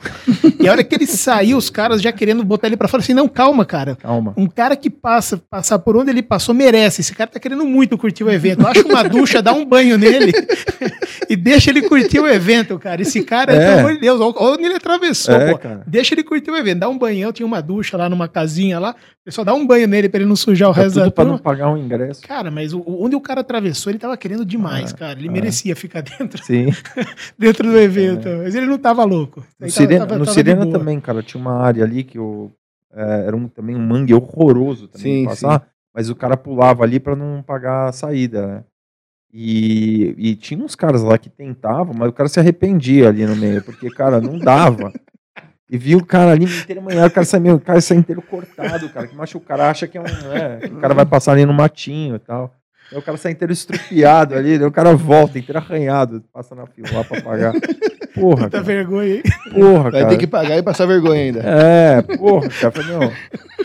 Ali é aberto é. por causa disso, né, cara? Então, daí vocês tiveram essa experiência aí e tal, né? Foi bom, toda a experiência na vida, né, também, né? Que vocês aprenderam quem imaginava que ia passar por uma pandemia? Estamos vivendo é, até agora. Como, é. como ficar um, um, ano e meio, dois sem eventos, cara? É, é. Quando você acha que já aprendeu tudo, Sim. tem coisa nova para aprender. Pra... É, cara, eu acho que a gente, pelo menos, né, eu acho que a gente passou mais coisa que os outros, né, também, né, que é a maioria da nossa classe aí, pelo menos. Sim, né? sim, sim, sem dúvida nenhuma. Eu, sem dúvida nenhuma, a gente já passou por coisa que as pessoas não passaram, né, então, é, daí, daí eu achava que já tinha passado por tudo também, daí vem uma pandemia dessa. Meu, uma coisa que eu aprendi, cara, nunca dá para reclamar, cara, das Não. coisas. Porque reclamar que tá ruim. Pode piorar. É, tudo pode piorar, cara. Tava até falando com o Ziz ontem, meu amigo veio aqui ontem, que o Léo Apoveiro, que foi o segundo convidado aqui do programa, e ele tava. Ele quebrou a perna no acidente de esqui e ele ficou quatro anos com uma gaiola na perna, né? Que a perna dele. Ligado, quatro cara. anos? A perna dele encolheu, né? Então ele tinha que ficar com esse. É um método, chama Swarovski, alguma coisa assim é uma gaiola que fica que ela vai alongando. Aí você precisa ir apertando uma rosca para a perna ir alongando, né? Para ele chegar no, no tamanho que, que era. Aqui, Porque a perna, cara, ele falou que o osso dele torceu que nem um, uma toalha, sabe? A toalha, quando você entorta Sim. uma toalha. Quando você entorta, ela diminui de tamanho, né? Então ele precisou fazer esse desentortado e fez um enxerto da bacia também. E ele tava três anos com essa porra e não melhorava. E ele, e ele uma hora ele, ele começou a, a duvidar, né? Falou, porra, por que, que isso está acontecendo comigo? É injusto eu sou um cara legal, trabalho, né? Tipo, gosto da minha família, não faço mal para ninguém. No dia seguinte, o cara foi parar um hospital que tinha, da última cirurgia, tinha tido né, infecção hospitalar. Aí ficou meio um mês, um mês quase internado no hospital, todo fudido, não sei o que. Daí o cara falou, meu, nunca mais vou reclamar de nada, cara. Falei, o cara tá reclamando, eu podia estar tá pior, cara. É, então, uma outra porrada. Eu acho que é uma das coisas mais é, que a gente mais tem que treinar na vida é essa, esse controle dos momentos ruins, né? Porque às vezes a gente fica puto da vida com determinadas situações, né? E eu falo que assim, no final, tudo tem o, o porquê. E, e, a gente sempre descobre os porquês, né? Coisas que às vezes a gente passa momentos ruins, aí lá na frente vem a, a como se fosse aquela última página da cruzadinha que vem com as respostas, né, uhum. cara? Sempre tem uma resposta para esses momentos Sim. difíceis que a gente passa aí. É, eu. Mas muito, muito disso, assim, também, né? Que passando até hoje, do jeito que vai acontecer depois, Acho que a gente ainda não, não chegou nesse último capítulo ainda, né? Não. Olha, eu, eu logo que bateu a pandemia, é, eu lembro que eu estava lotado de grupo de WhatsApp e estava naquela. É, o que, que, vocês tinham marcado? Bolsonaro vocês, tinha acabado de assumir aquela guerra uhum. inicial, né? Que uhum. se estende até hoje, mas ela mudou. Uhum. E, assim, cara, 15 dias, tudo parado. E eu muito irritado, sabe? Ficava percebendo que estava irritado tal angustiado. Aí um amigo mandou um, um, um áudio é, ligado assim a, ao espiritismo e eu achei muito legal, um áudio de um minuto e meio. Eu lembro que eu estava na rua e eu escutei aquilo lá. A primeira coisa que eu fiz assim, eu deletei quase todos os grupos que eu estava de WhatsApp, em especial os que tinham esse excesso de briga, que tem que ficar defendendo posição, né? É, idiotamente, né? Se é que essa palavra existe, a gente ficava defendendo posição, né? Aí você fala uma coisa agora, você não tem o controle do que está acontecendo do lado de fora, na política, na economia. E aí, daqui a pouco você falou um negócio e você meio que se vê na obrigação de, de defender aquilo que você falou. Quando eu vi assim, eu tava muito idiota, sabe? Fala, o que, que eu tô defendendo, cara? Gente que eu não conheço, que eu não. Né? Eu não tenho o menor controle do que esse cara faz. Eu lembro que eu deletei. E, e aí, nessa, né, é, de sair de tudo, eu parei de postar, parei, parei de comentar. Vamos respirar um pouquinho, né? E a impressão que dá é que a pandemia, que o, o, o mundo estava doente e a pandemia veio para a gente dar uma, uma respirada, né? Porque o Eric às vezes ele fala, não, você fica achando que as coisas vão melhorar. Eu acredito, assim, que tem uma parcela da, da, da, população, ela pode ser pequena, mas que vai melhorar com a pandemia, assim, a forma de pensar, a forma de agir, né? Aquele monte de palavrinha bonita que está na moda, empatia e, e é, Resiliência, ajudar, resiliência. É, né? Puta, resiliência vontade de me matar, cara. Né, cara. Não, como é que é, cara? Reinven... reinventar na pandemia. É, Puta, reinventar. reinventar. Vou, vou virar um travesti. O Eric fez a coisa mais certa logo no começo, cara. Eu tava ali meio angustiado, achando que tinha que reinventar, fazer alguma coisa. Eu falei assim, não vamos fazer nada. E foi uma vez assim, ó, tirou da tomada. Vamos fazer nada. Cara, não adianta, cara. E aí aconteceu tanta coisa, né? E assim, quando você passa no filtro de tudo que tentaram reinventar, não sobrou muita coisa, né? Tem pouca coisa que, que realmente passa. Calma, qual vai ser o novo normal? Qual vai ser isso? Qual vai ser o caralho, cara? Meu, calma, gente, não existe o novo, o velho. Cara, vai existir o que o que existia antes. E essa coisa, e ficava com palavra bonita, com isso, com aquilo, e barará, biriri, bororó. Meu, é assim, é, vamos, vamos devagar, a hora que realmente a luz aparecer, mesmo que seja no final do túnel, a gente começa a galgar, começa a mexer as coisas de campanha, começa a pensar. Mas antes de, de ter assim, uma, realmente uma luz, cara, né? E mesmo assim, com essa coisa um pouco mais contida, a gente acabou, até mesmo com a própria Experience, é, a gente achou até que estava meio protegido, mas não estava. Ele tinha, chegou a marcar o evento para 1 de maio deste ano, né? Falei, puta, acho que a pandemia até janeiro dá uma arrefecida, que parecia inicialmente, né? É, outubro do ano passado. Né? É, que parecia, né? A gente lançou. A eleição tava nós, tranquilo, né, cara? a gente lançou bem antes, né? Falei, a ah, puta, até maio deve estar ok. E aí, quando a gente viu, meu, não tava. Então a gente falou, pô, vamos jogar lá pro outro ano, 2022, né? Até chegamos a pensar um pouquinho no começo desse ano, no meio, no final desse ano, mas falou, não, vamos jogar bem mais para frente, para 2023 e é isso. 20, desculpa, 2022 e é isso. É, 23 é a data, né? 23 de abril. Então, e não vamos fazer nada antes do dia 23 de abril, cara. Nós não vamos fazer nada. tinha não só a XP, nós tínhamos outros eventos também, né? É, é, que a gente faz. E falei, cara, vamos ficar de boa, vamos fazer. Vamos fazer de lá para frente. Né? Por mais que tenha pressão de querer que faça, querer que faça, eu falei, cara, não vamos fazer, vamos resistir aí e, e fazer daquela data em diante. E, cara, e também você, durante essa pandemia, você especificamente, você ficou muito envolvido na, na BRAP, né, cara, no, no PERS. Explica um pouco mais, assim, cara, sobre o PERS, porque eu sei um pouco, eu sou associado também, mas eu não, confesso que li um pouquinho a respeito, mas acho que você é um cara que, fora o pessoal da associação, você é um dos caras que mais conhece, né. É, eu, eu, eu me envolvi num determinado momento, é, a gente tem, né, esse ano aqui, 2021, em junho, eu completei 25 anos do meu primeiro evento. A gente tem uma carreira sólida, né, nos eventos, de trabalhar com seriedade e tal. Então a gente também acaba, é, a gente começa a perceber que a gente acaba sendo espelho para outras pessoas. Você, só tem muita gente me ligando assim, porque é, a gente estava um pouco melhor preparado como empresa, como pessoa física para atravessar a pandemia, mas não é a realidade da grande maioria dos, do pessoal do nosso segmento, né? Começou a tocar muito telefone, é, muito zap, muito e-mail, assim, pessoas realmente mal, né? É, mal psicologicamente, mal financeiramente, família ruindo, filho passando necessidade, assim. E a gente já tinha se associado à BRAP um pouco antes, mas a gente não tinha um envolvimento né, com, com, com a BRAP no dia a dia. E em determinado momento a gente participou de um congresso, né, acho que em 2019, 2020, não sei, participou de um congresso da, da BRAP. O, o Lê Sauro convidou a gente para falar lá. E aí eu acabei conhecendo bastante gente ali, entendendo até um pouco mais o que era a BRAP, né? Porque a gente se associou, não lembro qual foi o. O, o Tacílio. O Tacílio, né? O Tacílio falou pra gente entrar, é, que era muito legal e tal, e tal, aí, tal. Realmente a gente foi lá é, conhecer as pessoas e começou a me entender um pouco mais do trabalho. E com a pandemia, tudo parado, ele foi ligando, o cara da. Assim, a, a gente chama né, a, a, a base da pirâmide de, de trabalho do, dos nossos eventos passando muita necessidade, né? Pessoal de segurança, pessoal da limpeza, pessoal do caixa tal.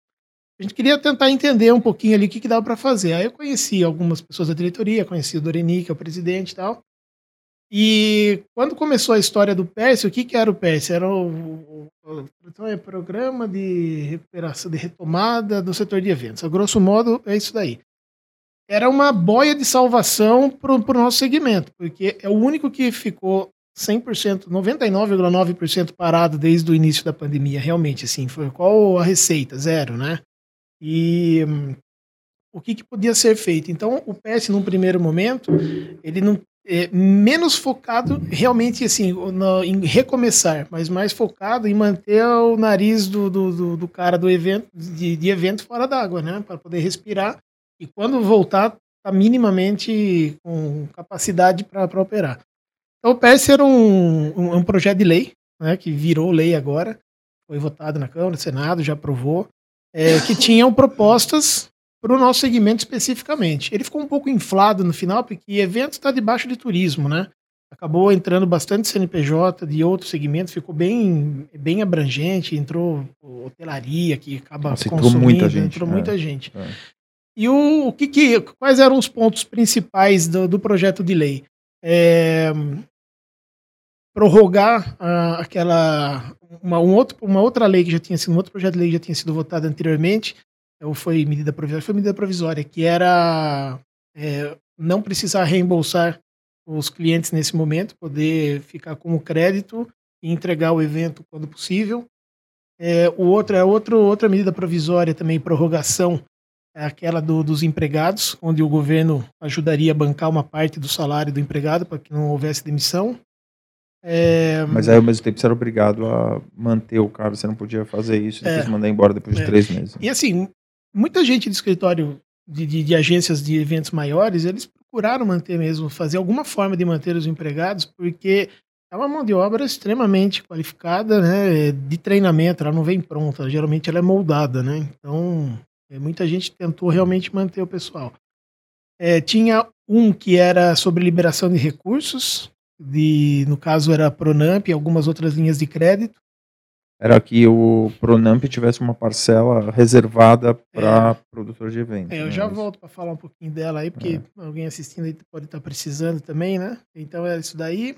É uma isenção fiscal no, na, depois da retomada tinha um quinto ponto. Que isso que não, que não passou, né? lembrando. né? Não foi isso, isso que foi vetado? É, foi, foi vetado e tá, ainda está se costurando algumas coisas, né? O PS ele já tá, ele já virou lei, já foi votado, mas ainda tem muita coisa que ainda está dentro do, do, do, governo sendo costurado, porque também é um projeto grande, assim, né? É um projeto que envolve diretamente tributos é, recolhidos aí, então é, é, é, dinheiro público, né? Precisa, precisa realmente ser adequado. É, teve uma coisa que aconteceu logo na, na, na largada da pandemia, são aquelas coisas assim que para mim embrulha o estômago, sabe? É, o governo colocou dinheiro barato na rua e gente que não precisava tomando uma fábula de dinheiro. Né? A gente sabe de casos que o Eric me comentou de alguém que tinha tomado acho que 20 milhões de reais e o cara, assim, tem, tem, uma, tem, tem um negócio que estava bombando durante a pandemia. Então o cara não precisava e tomou. Isso daí que acontece? Se esse cara toma e o dinheiro é limitado, ele enxuga de alguém que poderia tomar, talvez até precisando muito mais que ele uhum, e acabando uhum. não tomando. Então, quando foi feito, quando foi aprovado o PERSE, a parte de, de Pronamp, de, de recursos, é, são coisas assim, é, foram, foram conquistas, mas na prática ainda está com alguma dificuldade. Ainda está trabalhando para conseguir chegar na ponta. Então foi reservado 20% do, do novo Pronamp, foi reservado para os quinais é, que foram aprovados no PERS, que é KNAI pra caramba. Dentro da nossa cadeia produtiva entrou, assim, muita coisa. É, na hora de tomar agora, tiveram duas coisas, né? A primeira, que o, o juro aumentou. O primeiro, acho que era Selic mais dois. O Selic mais... a Selic estava dois, né? Então, tá um dinheiro acho que mais barato que eu, que eu vi nos, nos meus 25 anos. Agora a Selic já está em 5 e pouco, mirando para 7 e pouco, 8, mais 6, né? 6 ou 6,5. 6.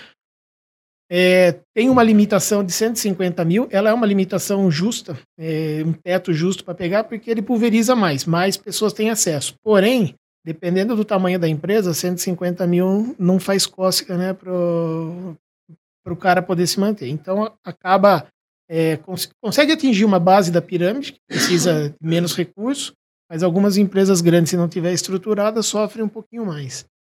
E o, o, no primeiro Pronamp, o, o rating era meio que desprezível, né? Na caixa, por exemplo, tem uma classificação de A a F, onde F é F de fudido. Qual que tá a sua situação? Tá F, né? Então, assim, é um caso. Esse é o único que não conseguia tomar o primeiro Pronamp. No segundo, agora, a classificação tá C. Então, muita gente que está sem faturamento acaba estando com algum tipo de, de problema trava na papelada. Então você não consegue, está classificado desse, não consegue tomar grana. Então tem sido feito um trabalho ainda, assim, tá bem intenso trabalho em Brasília lá pelo, pelo presidente. Eu não acompanho de perto esse trabalho, mas eu acompanho o grupo, né? E para tentar destravar um pouco, porque ainda não, não, não teve muita gente que conseguiu é, acessar essa grana é, e resolveu o problema, né? Ganhar esse fôlego para a retomada. A gente sabe que muitas empresas ou quebraram e não vão estar tá aí na, na retomada. É, muitas delas é, sim, enxugaram muito, seja de, seja de pessoal, seja de equipamento. Então, é, é, importante realmente suprir essa cadeia, porque na hora da retomada isso não virá um problema. Você tem um, um gargalo gigante, você tem um volume gigantesco de eventos que estão é, prorrogados, né? já era para ter ocorrido, o ingresso está vendido, o cara precisa entregar já tem uma inflação natural aí que, que ocorreu em função da pandemia. Aí imagina você chegar lá na frente e ter gargalo de fornecedor e não ou inflacionar ainda mais, ou simplesmente não ter quem atender aquela quantidade expressiva de eventos que a gente sabe que na hora que liberar vai ser assim, segunda a segunda vai ter evento, né? Então é algo que assim, é, o, às vezes a, a, gente acha que o governo não, não, não entende o nosso segmento, né? A gente era invisível até a pandemia, a gente deixou de ser invisível depois da pandemia, começaram a olhar, o Congresso Nacional né, deu um, um, uma força para a coisa acontecer, mas parece que eles não enxergam como é a nossa cadeia produtiva, a quantidade de empregos que a gente gera, o quanto de, de renda a gente distribui cada evento, quantas pessoas estão ali por 20 dias, 30 dias trabalhando, né? É, é uma cadeia muito grande que, que, que gira muito. E se ela não tiver minimamente estruturada para retomada, a retomada ela pode ser mais traumática do que a entrada da pandemia. Né? Então era importante assim realmente o, o, o governo conseguir olhar para a gente é, não só como segmento, mas como economia mesmo. Né? Tudo que a gente pode contribuir da noite para o dia, quando retomar eventos, é, quantos milhões de pessoas vão voltar a trabalhar? Elas podem estar trabalhando hoje, aquele cara que faz o bico, trabalha de dia em algum lugar e de noite ele é caixa, ele é barman, ele é segurança, ele faz limpeza, ele faz uma portaria, faz algum setor do evento. Esse cara passa a voltar, volta a ter oito eventos por, por mês e ele ganha, sei lá, 200 pau por evento, qual os 600 que ele está botando dentro de casa? E esse dinheiro não vai para poupança, a gente sabe, né? Uhum. Vai para o supermercado, vai para farmácia, vai para conta disso, daquilo. Então, era importante realmente, sim, essas coisas que foram aprovadas pelo PES, que o governo consiga colocar em prática para a gente estar tá minimamente estruturado na retomada, porque senão vai ser, vai ser sofrível aí com, com, com apagão de serviços. Sim, é, eu acho que se a gente observar o que está acontecendo nos Estados Unidos e na Europa, né, tem uma euforia, né, inicial, assim, né, mas que uma hora vai acabar, né, e, e aí vem a realidade, né. Esse é o ponto. Exato. Inflação nos Estados Unidos já é uma realidade lá bem forte, assim, né. Mas Ah, falaram que esse ano não vão aumentar juros, essas coisas. A inflação nossa foi um absurdo. É. A inflação nossa foi um absurdo. É. Eu tenho lá os restaurantes e tudo mais, cara, senti na pele. Um absurdo, absurdo. E nos Estados Unidos, você tem a, a faixa do meio da população que é socioeconômica é muito larga. Então a inflação ela, ela reflete mais a realidade de uma parcela grande da população. No Brasil, que a, a pirâmide é mais alta, né, tem mais a faixa do meio é menor, a, a da, da base é maior. A, a inflação ela é meio distorcida para uma parte grande da população, né? Então quando você vê o o IGPM 30 e poucos por cento e a inflação 7, 8, assim é um. Né, Agora que chega a determinados aumentos de preço que vem via IGPM, É. já tá. E, e o Brasil é assim, né? Você está sempre corrigindo atrasado o problema. Lá atrás, em, em 2010, por exemplo, um exemplo da construção civil, né? Você tinha uma lei que protegia muito forte o, o, o cliente, o comprador. Aí veio a crise da- do período da Dilma e as construtoras estavam tudo para quebrar em função do, do tamanho, do, do peso que, que a lei protegia os contratos para os compradores. Aí vai lá o Congresso e o governo fazer uma nova legislação e vão lá e dar um puta poder para a construtora para poder sobreviver. Aí agora a gente passa um chacoalho de novo de preço. Quem precisava ter um pouco de força, que é o consumidor, o poder está na... Eles nunca conseguem criar uma, né, uma, uma coisa que funcione.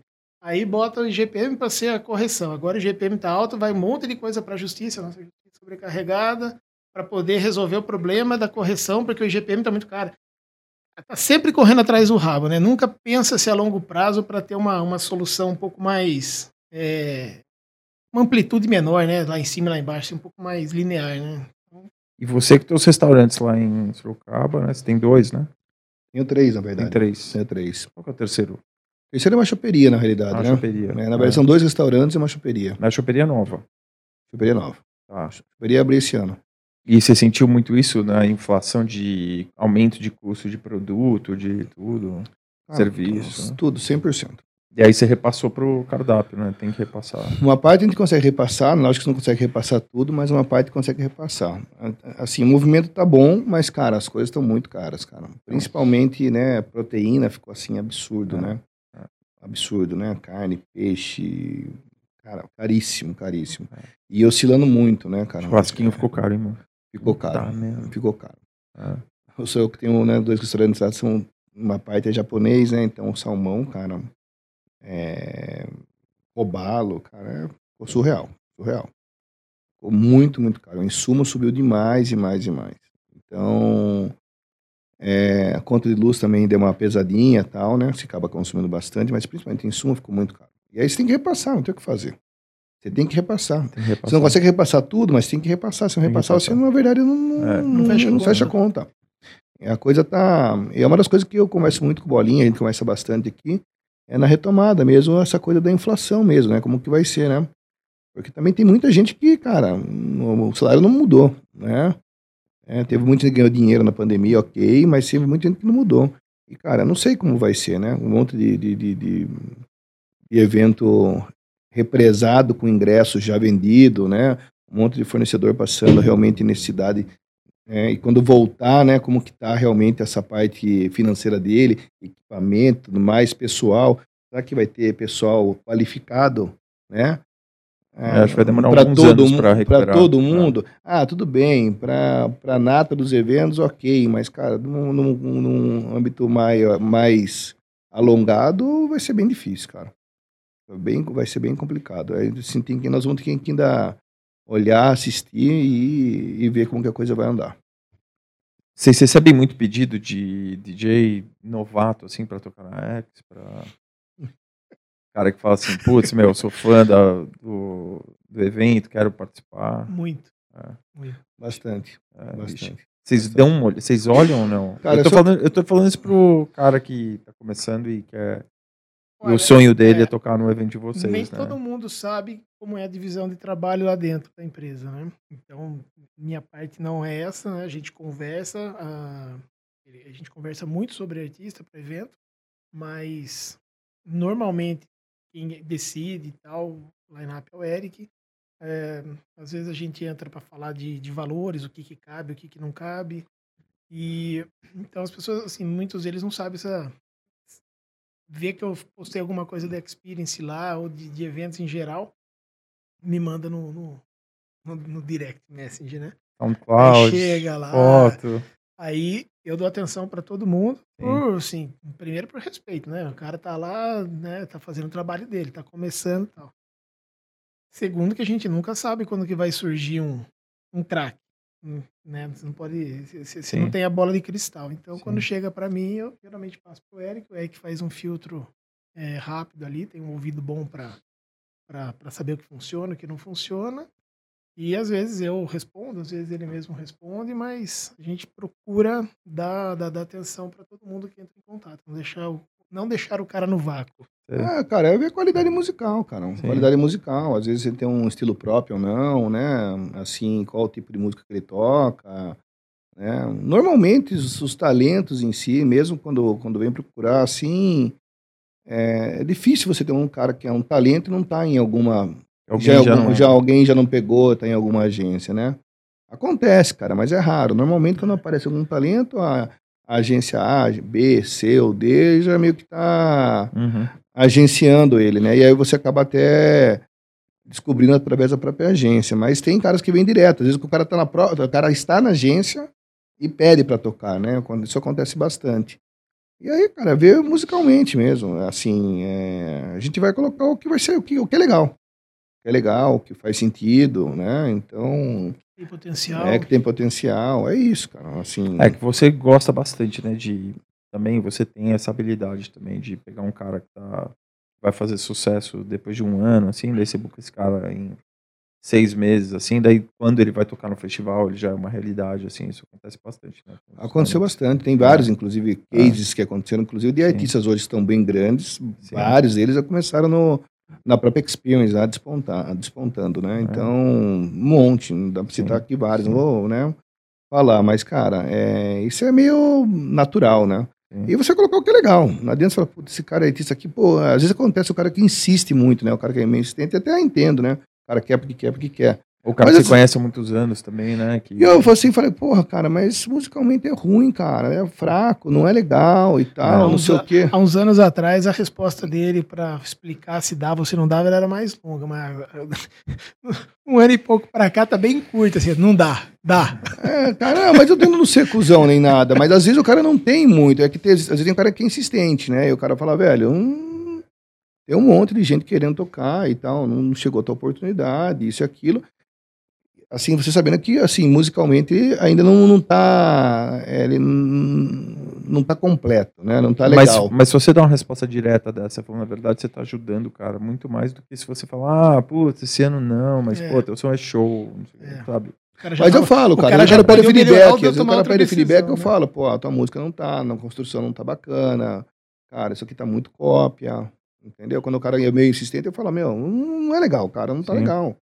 É, não leve a mal, mas hum, musicalmente não, não, tá, não tá bacana. E por outro lado, quando o, o cara é novo e tem a oportunidade de tocar num- numa janela dessa, né, numa vitrine dessa, e aproveita, cara, é muito legal. É. Você olha lá na frente, você sabe que aquele evento nosso ajudou Sim, a, a impulsionar a empurrar. carreira do Porque cara. empurra, né, cara? Às Você vezes tem um- ele gastou ali uma grana para melhorar o, o, o show e botou vídeo, botou foto e usou aquele material para promover por seis meses, oito. A gente vê depois do evento quem usou o evento para produzir material para se promover. E quando você vê um cara, um, um- um talento novo, assim, que, a- que aproveita a oportunidade, depois você vê o cara bombando, é, é uma, pra gente é uma satisfação bem legal ver que de alguma forma você contribuiu ali para o sucesso Porque do se cara. musicalmente o cara for bom, por mais que ele toque no horário mais cedo, você vê que o cara musicalmente, você quando você anuncia, tem aquele, aqueles fãs que vão procurar saber a do artista A, B, C, tal, tal, tal. E se musicalmente ele, ele, ele tem, ele tem um diferencial, ele vai acontecer. E aí o evento vai ajudar a empurrar. Sim. Por mais que ele seja um artista de abertura do, do evento, Sim. vai ajudar. Não tenha dúvida, ele vai usar a música dele principal para poder empurrar. Vai ajudar, fato. Vai virar, na verdade, uma, uma- um, um, um lugar que vai impulsionar muito ele. É isso que eu falo, hoje em dia, né, é, tem muito mais concorrência os artistas, mas, cara, é muito mais fácil hoje, né, porque principalmente, cara, tá todo mundo olhando tudo, tá todo mundo querendo novidade, né, tanto os big names quanto as agências grandes, os, as gravadoras grandes, eles querem a novidade, então eles estão de olho em tudo, ouvindo tudo. Então, para você ter uma música, você foi lá e publicou ela no SoundCloud ali, tua música, cara, vai chegar em alguém, se for boa, e se for boa, cara, o nego vai é, identificar e vai falar, porra, cara, gostei disso aqui, é, é, vai ser legal, e uma hora vai chegar lá, entendeu? Pode demorar um pouco mais, um pouco menos. Às vezes o cara tem oportunidade de tocar numa experiência da vida, é, acelera um pouco esse processo, Sim. né, do cara, mas, mas é, vai acontecer, né? Por esse lado ajudou muito, assim. né? Democratizou um pouco também, né? Porque a É. gente sabe que dependendo de onde o cara mora, é, não- a- a chance lá atrás era minúscula, né? Sim. O cara conseguir se expor ou expor a música. Hoje, o cara de qualquer canto, ele sobe a música, né? Se for legal, a chance dele tá lá também. Sim. Acho que isso, do, essa questão da internet, não dá nem pra, pra comparar o antes e o depois pra quem é de Sim. lugar distante. É. Pra quem já é do eixo, já tá perto, co- amigo do amigo do amigo do amigo, de alguma forma chegava, né? É, cara, Podia, Amigo podia não do amigo passar. do amigo do meu Sim. pai, esse? É, podia não passar. Podia não passar. chegar, no- chegar em quem vai ouvir e não gostar. Mas o, o- a, a fita, né? O CD Sim. chegava. é. Hoje, hoje quem, quem não conseguia chegar tem uma oportunidade. Mas era mais difícil, cara. Hoje em dia você pega ali, pega 10 links de SoundCloud, clica, um, tira. Um, um CD, cara, você cara tinha que pegar o CD, tirar da capa, botar no negócio, dar play, aí adiantar. Assim, hoje em dia é muito mais simples. Ah, e outro você tem lá, assim, SoundCloud, você tem Spotify, Sim, você é. tem milhares de, de, de canais É. né, que pode escutar tranquilamente, né, com qualidade, inclusive. Sim, sim. Você tem qualidade, daí então você consegue, não precisa é, nem mandar um, ah, vou te mandar um press, não precisa mandar nada, ele manda o link dele, se ele mandar o Spotify dele, por exemplo, Mas se o o cara mandar muita dele, coisa hoje em dia, atrapalha também, né? Não pode mandar coisa demais também que atrapalha. Chega um conteúdo desse tamanho, não dá mais tempo pra você ver tudo, né? Cara, não, cara, quando é musicalmente legal, cara, às vezes você vai, você, assim, pelo menos é o que gosto, né, e assim, tento ser um cara bem eclético, eu, né, até eu brinco até com, com o próprio Du, falo, cara, eu escuto de tudo, escuto de tudo. Ah, mas você gosta de tudo? Quase tudo. Tem algumas coisas que eu, assim, escuto, mas não é o que eu gosto, assim, mas escuto. Eu vou meio que de A a Z, assim, são algumas, assim, alguns sons particulares, assim, que eu, ah, puta, esse aqui é difícil principalmente para escutar no carro ou em casa e tal, né? Pega, dependendo do som mais hard e tal. Mas, assim, no, em linhas gerais, eu, eh, escuto tudo e gosto de tudo. né? tem alguma coisa que você gosta mais? Óbvio, cada momento você vai gostar mais de uma coisa, né? Ou, ah, nesse momento eu estou gostando mais de tal estilo, que eu escuto muito mais eh, quando eu estou querendo ah, escutar alguma música e tal. Mas, em linhas gerais, eu escuto. Até porque, se você quer montar uma, uma, um, um line-up totalmente democrático, você tem que ter conhecimento, senão você vai ficar o quê, né? E lógico também, eu também pergunto para muitas pessoas, né, então, o que que acha, o que não acha, para você também não ficar dono da verdade, né? Então, porque às vezes o dono da verdade se perde também, né? Conselho. É, legal, você troca Sim, ideia com, com os artistas, você troca Total. ideia com outras pessoas, você vai trocando com várias pessoas para você realmente, né, poder até validar a- a- alguma situação ou, de repente, até mudar alguma, algum pensamento. É, eu acho que legal o festival é para isso, né? Que você vai num lugar, você vê vários tipos de música, né? E você vê diversidade, você vê vários DJs, até DJ que você não conhece, né? Um cara que é desconhecido, mas tá lá, pô, mas não conheço, mas eu vou lá ver qual que é. E, tá. e aí depois você vai ver o, um gênero musical que você não você não gosta, que você não é muito fã, mas que você vai lá ver qual que, que é, meu, tem tanta gente lá olhando. Você vê, você vê uma puta molecada lá, meu, amando aquele negócio, com uma puta energia, assim. Eu lembro dos Skull Beats, cara, que ficava gente pra fora da tenda do Drum and Bass do Mark, né, cara? Que era um som que não era popular na época, assim, mas eu tô bem, eu tô bem, valeu, João. E não era um som muito popular na época, assim, para as pessoas, mas, cara, tinha uma comunidade gigante que adorava aquilo. E ficava a tenda, cara, com o nego pra fora, assim, meu, lotado, assim, cara, E de... pingando lá dentro. Mas É. tem, Também, tem, também.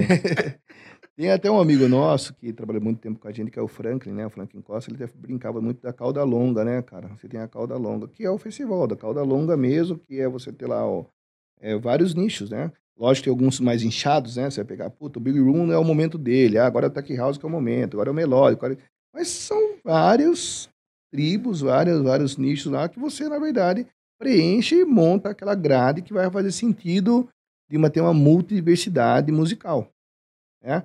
Algumas talvez não vão combinar dentro do mercado brasileiro, porque o mercado bra- brasileiro não tem uma, uma aceitação tão grande. Sim, nem tudo vai funcionar. É, tipo mas, hardstyle, né? por exemplo, hardstyle é um som meio difícil, mas aí se você fizesse um negócio pequeno, é que na verdade aí você não vai conseguir trazer os, os talentos que têm um mais é, mais apelo, né? Porque você vai fazer um negócio pequeno, você teria que ter uns cachês proporcional, né? Mas, Mas- você tem ainda hoje. Se você fizer uma pista de 400, 500 pessoas, você vai ter. Então, mas, por exemplo... Mas será gente- que você conseguir gente- trazer um talento bom? É, Você não consegue. é- é- o problema é é investimento sim. versus retorno, Sim. entendeu? A gente, a gente teve que fazer os palcos que o Dance, né? Nos, e, e, cara, tava entupido de gente, né? Tava bem cheio, assim, né? Eu fui lá pra ver, assim, porque eu falei, meu, puta, isso aqui é muito diferente, né? Sim. E, e todo mundo gostando, mas é um som também que eu não, cara, é muito difícil pra mim entender ou conectar. Falar, não, mas puta, ouve esse cara aqui. Ah, eu ouvi assim e tal, mas fazia muito sentido pra mim, né? Tipo, pra mim parecia aqueles death metal, assim, era uma coisa que não. Fazer academia lá. É, mas eu não entendo muito bem, eu não, eu não entendo muito bem o, é, a, a paixão, a- o que grampeia, assim, sabe? Do, do trance eu entendo, do techno eu entendo, house eu entendo tal, até de EDM eu entendo. Agora, o, o- da onde vem essa, essa paixão? Agora você vê esses festivais aí, Defcon, na Europa, assim. Eu gostava muito 50 porque a, pessoas. a cenografia deles é muito legal. Nossa, É muito legal. nossa. É uma das mais legais, é, são da, do- do- dos festivais deles. Ô, João, coloca na, vê se você acha aí, Defcon, celu- é, Defcon. Defcon, que é um festival na Defcon, Holanda, que tem lá. Cara, a, a, a cenografia deles são as, uma das mais legais. Cara, até entendo, porque o primeiro festival de hardstyle que eu fui, cara, praticamente, foi o, em 2006, o Sensation Black. Sei, Só tocava isso. sim. Tanto é que quando eu fui a primeira vez, cara, foi, tava eu e o Claudinho, do, do Rio de Janeiro. E aí a gente queria, vamos no Sensation, né? É, Sabia muito, tal, tal, tal. Vamos lá, vamos no Black lá mesmo. Só- só dá pra pegar o Black. E musicalmente eu não entendia o que, que, qual era o tipo de som que tocava naquela época, né? Quando chegou lá, eu falei, eu vi, a gente viu os caras meio que pareciam uns robôs. Isso, essa dança. E aí, cara, aí o Claudinho entramos lá assim, cara, meio assim, poxa, caralho, o que tá acontecendo nessa porra aqui, cara, né? E, meu, e a galera assim, assim, assim, aquela coisa meio. É. Parece que é um pouco de raiva, né? Dom, dom, Parece dom, que ele dança com um pouco de raiva, o cara pega, ele dança, assim, sabe? E muito forte. Sim. Aqui no Brasil, eu acho que tem uma, uma, uma- uma- um, um nicho que ri- iria. O grande lance que a gente, por exemplo, nunca colocou é que realmente fechar o custo-benefício. É só isso. Aí você entregar um negócio que não, não, não tem a ver nem com a cultura de ter um palco bacana, de ter os talentos que realmente fazem sentido, Né? Porque também você não vai poder fazer um negócio muito foda para um, público, é, assim, aparentemente, né? Aparentemente restrito, né? Então, esse que é o grande problema. Mas, vira e mexe, né? Você tem é, é, é, é, gêneros novos também nascendo, né? Você bo- bota o Spotify, você olhou assim, agora tem, sei lá, 30, né? Apareceu mais um. Né, o Spotify não, desculpa, o Beatport. É. É, apareceu mais um. É, então... Puta, é, ali eu não entendo, ali eu não entendo, cara. Às vezes os caras classificam uma música ali como, meu, completamente errado. Pra artista deve ser complicado, assim. O cara faz uma música e, e o cara bota um rótulo lá completamente diferente do que o cara imagina. É, e aí, cara, mas quanto mais coisas diferentes você tiver, mais você vai oferecer pro público coisas bacanas, né? A não ser quando realmente não fizer sentido financeiro mesmo. né? Até você, às vezes, ter uma coisa que, puta, é, é, é, é, trazer coisa nova e que você não vai gastar muito, ok, mas quando você vai realmente ter que fazer um investimento muito grande, é do hardstyle. Olha os É. palcos, são foda. Esse é um, tem 200, cara, são muito legais, assim. É. A parte ah, de, de visual deles, de fogo, com luz, com laser, com... Cara, eles... É muito massa, cara, é muito a legal. matemática do, do- da planilha é, é um jogo de xadrez. Né? Então, na realidade, você não pode inviabilizar o evento em função de um, de um palco. Os palcos, no final, eles têm que se somar para que o evento seja. Ah, é, são, Olha isso. é muito louco, é Deus muito do louco, é muito Imagina louco. você tem 18 anos, você chega num lugar desse. Não, olha, É a- isso. e olha a quantidade de delay. Nossa. Pequeno palco, Ah, uma pista. Não, é, isso, ele é bonito de dia, à noite ele é- também é foda, é, É, é muito é. legal, cara. É. o grande lance é esse, aí você quer tra- tra- trazer alguma atmosfera disso pra cá, como que você faz? Ele Não, não faz. É isso que eu tô falando. Tem, tem uma da Medusa, é legal. Tem vários, cara. Na verdade, é um mais legal que o outro, assim. É um mais legal que o outro. Todos são, assim, bem feitos, bem, bem montados. Não tem o que falar. Muita coisa de ferro, muita coisa meio lúdica, com essa coisa meio medieval. É... Cara, Na luta mesmo, né? Como se estivesse marchando ali, né? Não tem um pouco a ver com. é, se você pegar, por exemplo, hoje no... no ah, como que é? Um- tem um pouquinho de laser aí. é, é, como que fala mesmo? Da, da, da academia, que é o Crossfit. CrossFit, cara. Se vê muito, cara. Na, na música que rola no crossfit. Ah, eu não faço, né? nem- Ah. Não, não dá pra falar que eu faço. vice- Vice-campeão sorocabana de crossfit. Ex-vice, ex-vice. ex, O ex. campeão foi o resto do pessoal que participou, né? Mas, cara, tem muito, cara. E até mesmo algumas propagandas que você vê, cara. É assim. Mas é. ah, eu falei, a atmosfera é demais. Tem vários. Tem outro que chama Clima, que se eu não me engano, Clima, Climas. Tem uns, tem vários. Principalmente os holandeses, né? Em especial, eles têm assim essa. É, o, o pessoal da Holanda, da IDNT, toda a juventude dele foi ouvindo hardstyle, assim, foi o que o trance foi pra, pra nossa geração, assim. É, o pessoal ia nessas festas, assim, de rave quando tinha 18 anos, 17 anos, ia nessas festas. E, cara, as produções são, falei, são violentas, né? Violentas. teve uma época, né, que eu acho que a indústria tava achando que a música ia pra esse lado, né? Eu acho, assim, as agências estavam falando muito nisso, assim, né? É, não me tava naquela fase de eletro, assim, do Dead Mouse, assim, daí começou a aparecer esses caras do hardstyle, Headhunters, né, começaram a despontar na lista desses top 100 da DJ Mag, Uhum. entrar em número 20, 18, daí tava, muita gente achava que ia para um para esse lado, a música ia começar a fazer sucesso, só que nunca materializou, né? Mas ela é acelerada. pra- É, acelerado. É, chega até 160 BPM, É, sei lá. tem uma cara, música pra 170. molecada, cara, que a molecada consome, entendeu? Às vezes a gente não. É, mas a aqui gente- não- A gente não consegue nem dançar. Cara, eu vi um meme outro dia, eu morri de rir, cara. Os caras falando assim, não, lembra daquele propaganda, tiozinho da Suquita? Hoje ele é você. Muito bom. Outro dia eu chamei o irmão dele disso. Tiozinho Suquita. No, no grupo lá, falei, ó, esse comentário seu aí, agora você já É. tá tiozão da Suquita, cara. Puta, outro dia eu falei, meu, o que que eu usei um termo GLS? Meu, puta, os caras tiraram o maior sarro da minha cara. você é velho. GLS é modelo de carro, né? É, Voyage GLS. Mas eu ia falar GLS, aí o LGBTQI+, né? Acho que é isso, né? Sim, é, E- tem, é. Cada, vez entra uma letra, é até difícil você é, falar, cara. colocaram outra letra É, agora, né? É, não sei. Aí cara. o, o- Mas eu falei GLS, que era da nossa época, né? Era a festa GLS, né? Que era uma festa que era pra, Sim, sim. pra público gay, assim, também, né? Entregou Gays, lésbicas e simpatizantes. né? É. Que realmente abrangia bastante gente, né? Já, eu acho que é um termo bem abrangente já, né?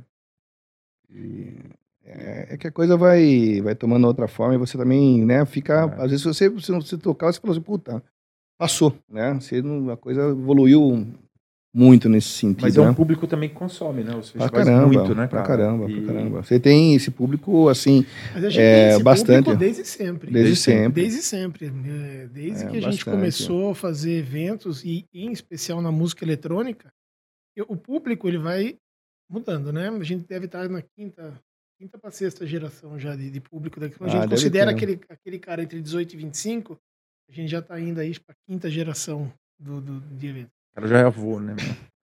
O E a- primeiro cara é, que foi no evento. E, e, assim, lá, lá no começo, é, essa questão do, do, do- do LGBT e tal, ele evoluiu muito nos últimos 10, 15 anos, sei lá. Uhum. Lá atrás, quando era a época que se falava GLS, o- os eventos de música eletrônica eram um dos ambientes que eram tranquilos, assim, respeitava, É. e o cara se sentia... Era democrático. É, o né? cara se sentia à vontade, então ia, ia muito, desde, desde que a gente começou desde sempre, na verdade, desde né? sempre. Desde E sempre. público também que o cara paga o ingresso, consome, não dá trabalho também, em geral, a minha experiência que eu tenho, assim. Cara, mas eu acho que nesse tanto do trabalho, uma coisa que a gente teve, assim, a música eletrônica em si sempre foi um negócio bem mais acolhedor e mais tranquilo de uma forma geral, sabia, cara? menos briga. Menos, é porque na época, assim, quando era especial no é. Open Air. é, é, briga e difícil. É difícil. Naquela época lá atrás era difícil, hoje em dia continua sendo. É. Ele é um negócio meio meio plur mesmo, sabe? Sim. Meio, meio bem tranquilo, Sim, sabe? sim, sim. Bem tranquilo. Sempre cara. foi, né? Sempre foi, É cara. raro, assim. Essa é uma briga, é uma situação, assim, de... Atípica. Atípica. atípica. Atípica, exatamente. Pela quantidade de público que tem, a quantidade de Sim. problema é irrisório. É porque eu acho que a música é democrática, né, cara? A música, todo mundo tem que se envolver, não é o, o evento que vai se adaptar ao, à pessoa que vai, né? O cara que vai, o cara vai num lugar desse aí, o cara tá completamente... É, e, no, e no Open Air tem essa coisa do, É. do- do cara às vezes fica descalço, contato com a natureza, tá, né? O ambiente também é propício para dar essa relaxada no local, né? Então Sim. o cara já vai mais light vai à também. vontade, né? Qualquer É. festival. cara. Você vai, pode, ter um- pode ser aqui ou pode ser lá fora, né? Você vai. É o Coachella, por exemplo, que é um festival super bacana, que inclusive não é só de música eletrônica, né? Em geral. Music, and, music and Arts É. Festival. Você vai lá, a galera vai, assim, desde uma, uma produzida bem. Ele vai de A a Z, cara. Sim. É um super hypado, bacana pra caramba, mas você tem lá o público de E Z. todo mundo se respeita. Não é, exatamente. De A a Z. Vai desde a modelo da não sei aonde até o cara que, meu, é o caixa lá do, do McDonald's ou, né, se respeitando qualquer um, seja um moleque de 17, 18 anos, o cara, e o cara tá lá e, meu, com a roupa que ele quis ir, tá tudo de boa e é isso. Isso é a parte legal do festival. Acho, acho que isso, isso que as pessoas vão, eu acho que vão buscar cada vez mais, né? Até, né? O jovem, né? Buscar essa experiência, assim, né? De estar num, num lugar desse, assim, dele sentir que ele saiu da casa dele e ele tá num universo completamente diferente, assim, né? Num lugar que não tem nada a ver com a... E aí, o grande lance também do festival é que, assim, no Brasil ainda tem um pouco, né, que nessa coisa de, de, de não ser tão democrático como é lá fora, né, que lá, cara, o cara entra e todo mundo é, é igual, não tem essa, né, o cara vai lá, do, que eu falei, do moleque, de 18 anos que começou o emprego agora, ao, ao cara que tem muita grana, então o cara tá todo mundo circulando no mesmo espaço, e tá tudo certo, e tá tudo legal, e o cara é, todo mundo se respeita, todo mundo vai atrás da música, atrás da, da, da, da, da, da experiência como um todo, né? Eu Aliás, só que saudade no festival, hein? Meu Deus do céu, cara. que saudade da tal da caixa direita, hein? Eu tô com saudade, hein? Olha que o Eric frequenta muito mais que eu, mas eu. A Eli e o Asa veio aqui, né, semana passada, e a gente tava falando, meu, puta, é, eu, eu sempre encontrava ela na, na estrada, né, ou em aeroporto, hotel, ou em festa, não sei o que tal, e ela sempre encontrava, falava que tá reclamando, que tava cansado, que não sei o quê, aí Agora agora, acabou. agora tá com saudades, cara, de passar, de dormir duas horas por noite, comer meu, comer tostex É, no aeroporto, Eu brinco que tem duas coisas que eu jamais achei que eu ia sentir saudade na vida: do Michel Temer e de um rádio na orelha, radinho bombando, bombando de explodindo, problema, cara. eu explodindo, jamais achei que eu ia ter saudade do radinho trazendo problema na orelha, cara. Tem que manter isso. é, tem que manter isso vamos aí. manter isso aí. Pô, foda ali, o Brasil tava assim, cara. O Brasil tava assim.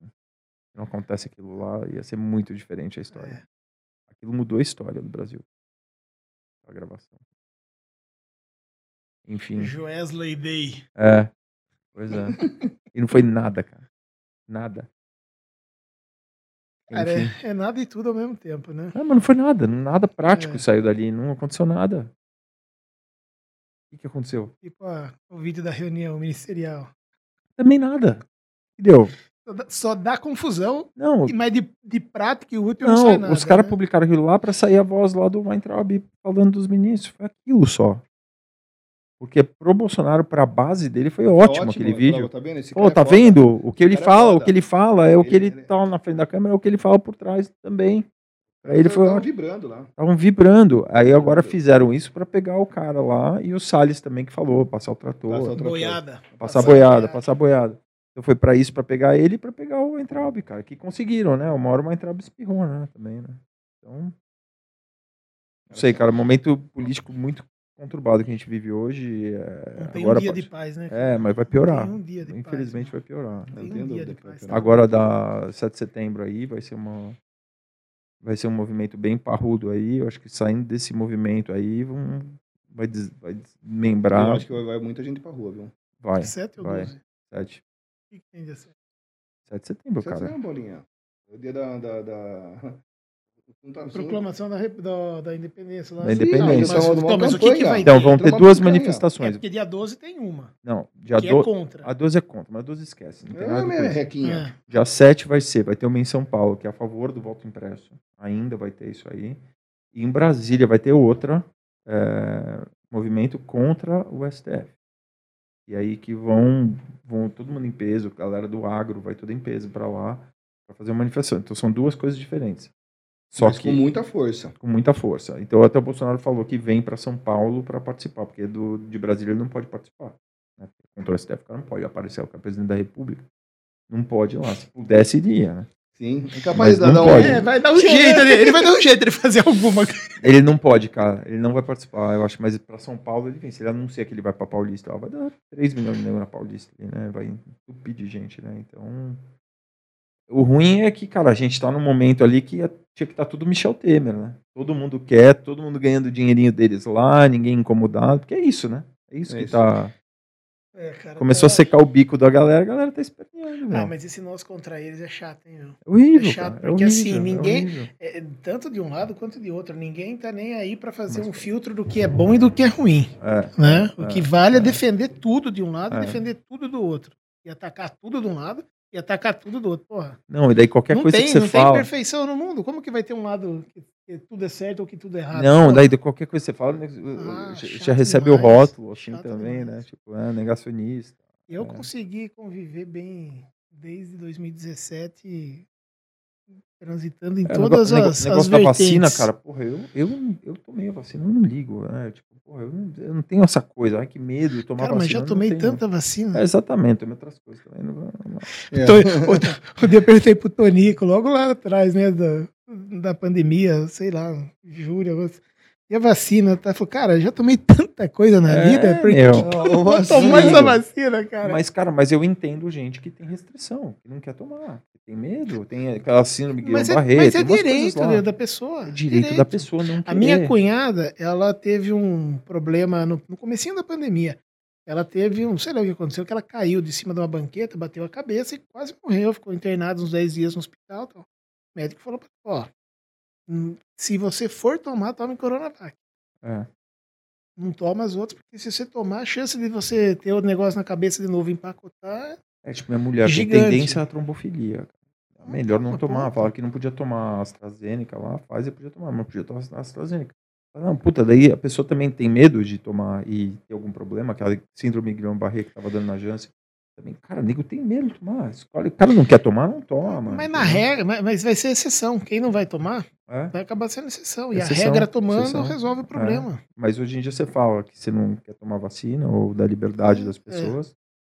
Nova York É. tá uma coisa de louco lá. Assim. eles estão respeita, eles né? estão passando por restaurante pedindo a tua carteirinha de vacinação. Não tá vacinado? Fora.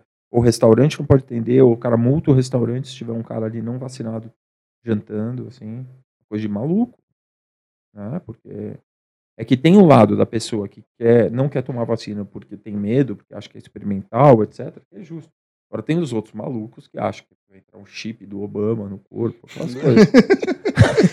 Pô, tem uns caras que era bom que entrasse um chip do Obama no cara, né? Porque tem uns, tem uns caras que não dá, né? meu? Então, mas daí tem umas coisas de maluco, assim, também. Isso aí eu acho errado também, entendeu? Mas, cara, mas é, é liberdade, cara, individual, entendeu? E as pessoas estão abrindo mão da liberdade individual por causa desse medo de morrer, assim. É uma coisa assustadora, né? Mas você não viu aqui, ó, no, 90, eu vi na, na, na, na- acho que foi o que eu vi, acho que 98,5, cara, de, de, de, de vacinado, cara. Sim.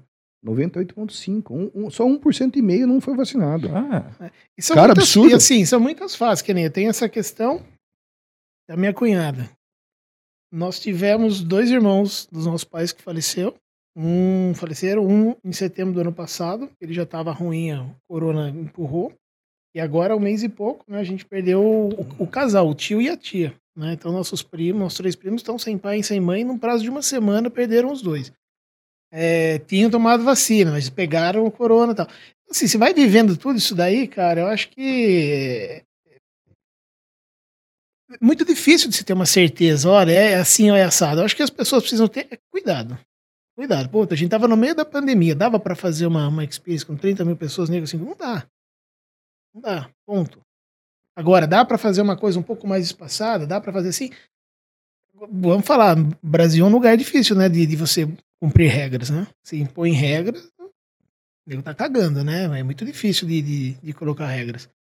Acho que é importante sim, é, é respeitar. Tem certeza do que, que do, do- das coisas? Você tem certeza que dá pra fazer tal coisa?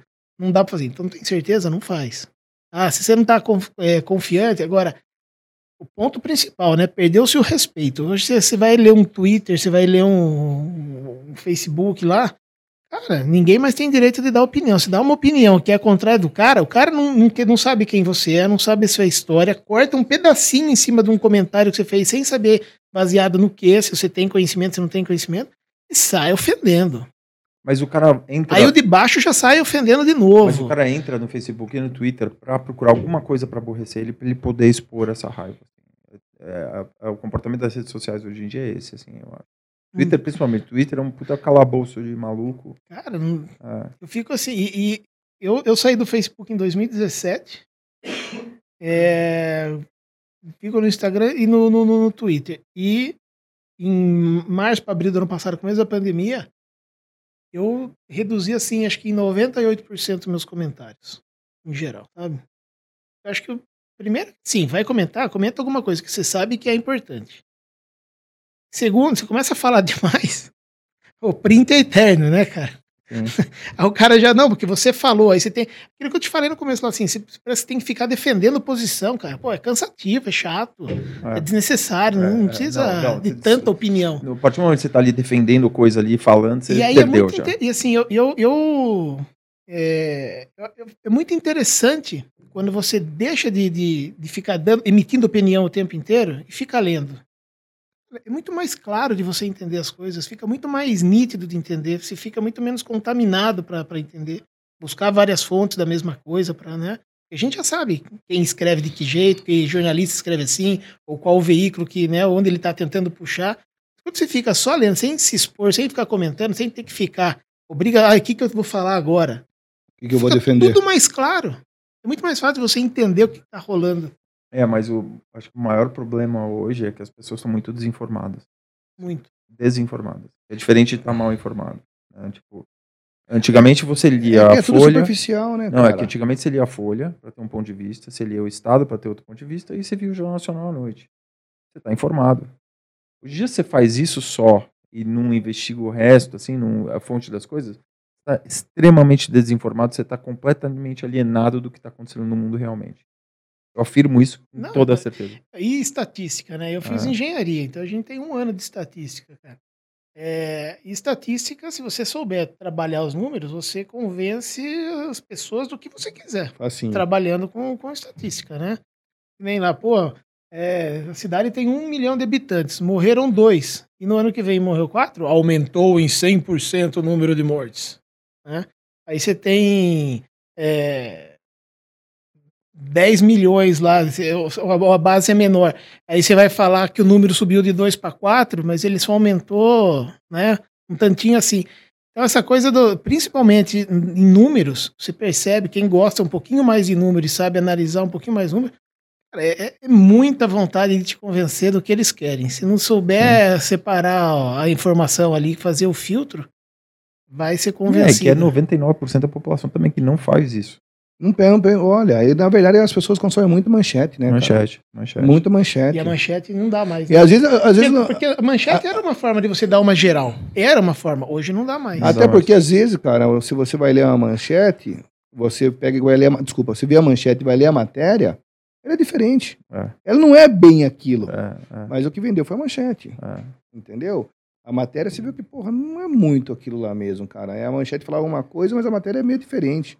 Tem um navegador que chama DuckDuckGo. Vocês já usaram não? Como? Chama DuckDuckGo. Tipo, não. pato, pato, go. Você faz a mesma pesquisa nele e depois faz outra, a mesma pesquisa no Google, cara, dá um resultado 100% diferente. É completamente direcionado, enviesado. E é, um, e é um navegador que ele não registra as tuas buscas anteriores. Então ele não fica te dando, alimentando coisas. Tipo, você, você preenche um negócio, ele já, já preenche para você. você. Cara, você coloca a mesma coisa para algum assunto polêmico desse hoje em dia, assim, você coloca os dois, cara. A pesquisa é completamente diferente. É, é bizarro. É bizarro que as coisas são em nome dessa.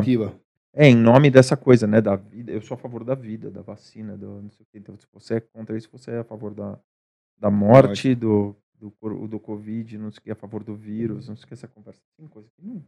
Cara, não, é muito longe da realidade isso, né, cara?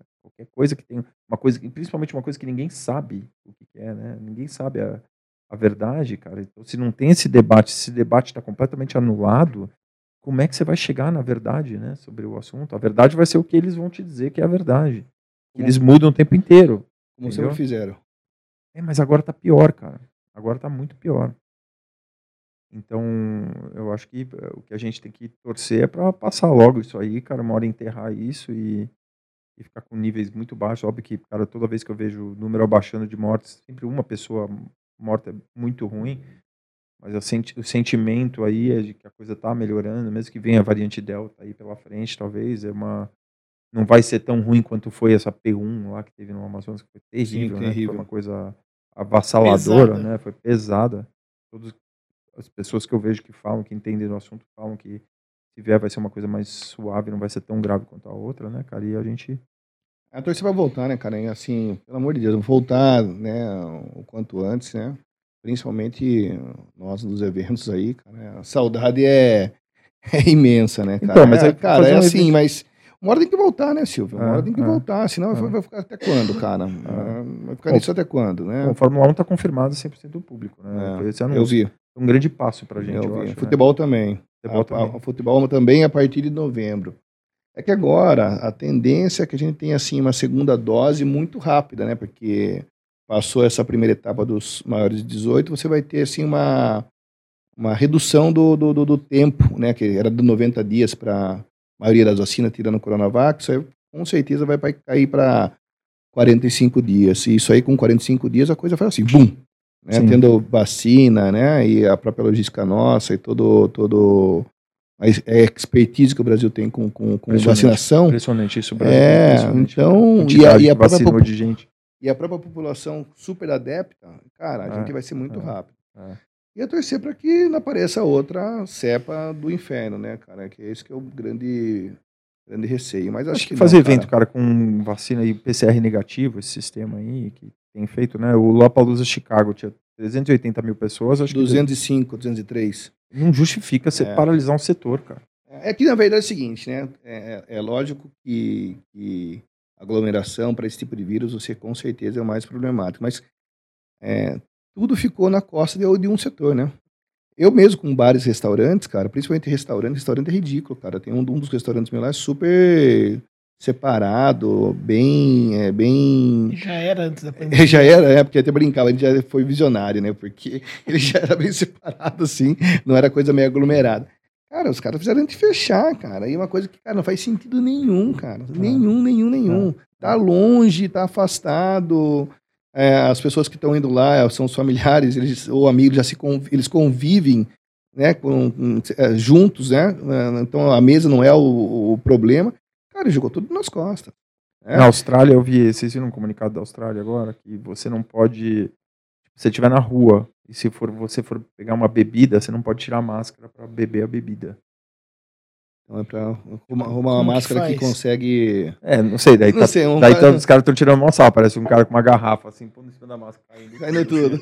Aí estão tirando um puta sarro dos caras, né? Porque. Mas muito estrito lá. E a Nova Zelândia entrou num lockdown geral, teve um caso. Era um lockdown pesado lá, tudo fechado, cara. Todo mundo agora, recebendo dinheiro do governo agora de novo. Teve um caso lá. E fecharam tudo de novo. Assim. Lá a coisa tá feia. Tá bem feia.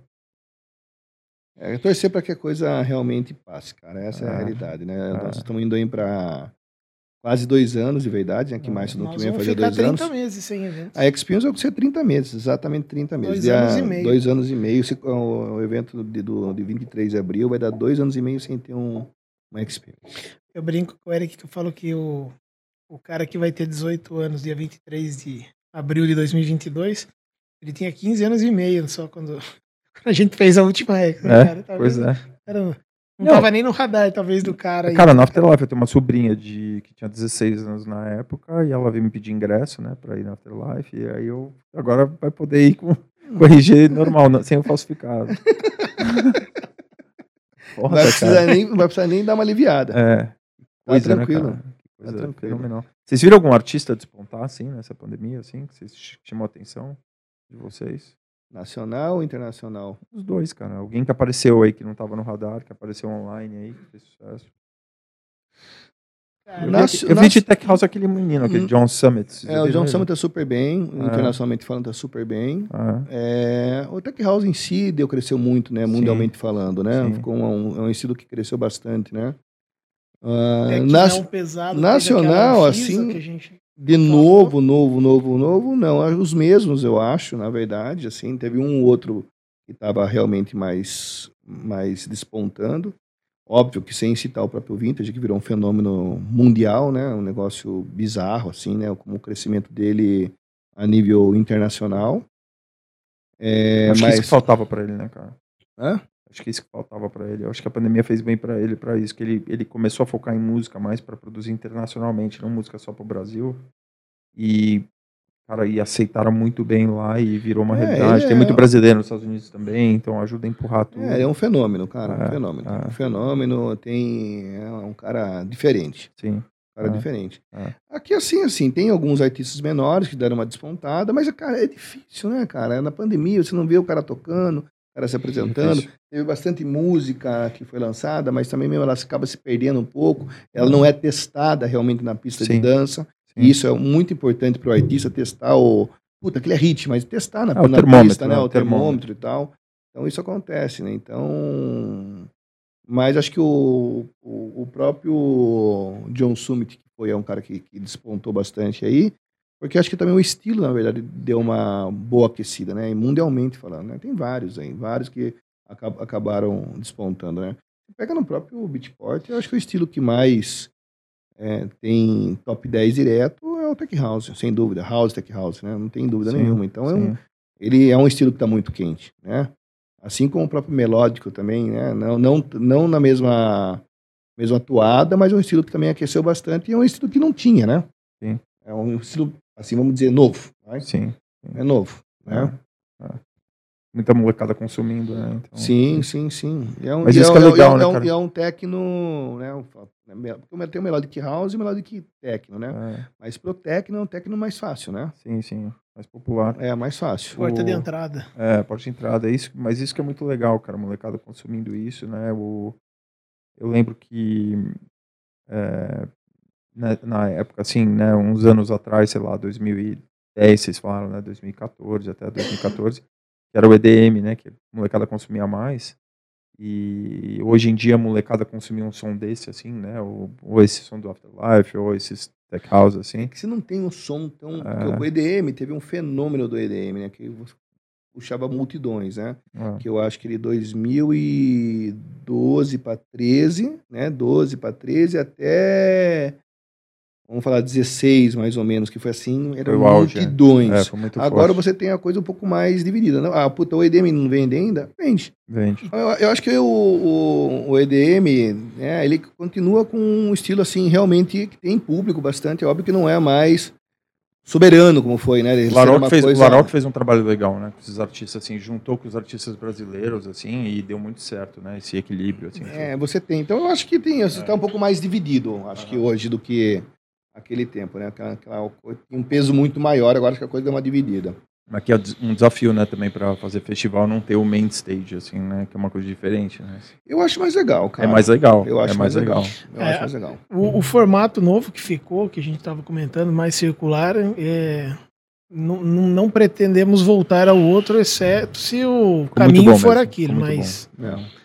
mais dividido, sem aquele monte de gente num canto e um pouquinho no outro, fica Sim. bem mais é legal. cultura plural, do cara Sim. circular e É. a coisa andar. E esse, é experiência mesmo. Sim, é total. isso aí. Não é um show, ah, vou num show. Não, você está indo num, Isso, num festival. festival, exato. Festival, é. Uma coisa bem plural. Amigos, muito obrigado. Foi sensacional o papo. Eu que É, agradeço. voltem sempre. As portas estão abertas aqui. Quando, quando é, vocês puderem divulgar mais coisas da X do ano que vem, a gente volta aqui para falar mais. É legal. Tá? Legal. E- Obrigado pelo convite. Muito bom, bacana o papo. Valeu. Sempre bom conversar com você. Obrigado, irmãozão. Valeu. Valeu. Valeu. senhor. Valeu.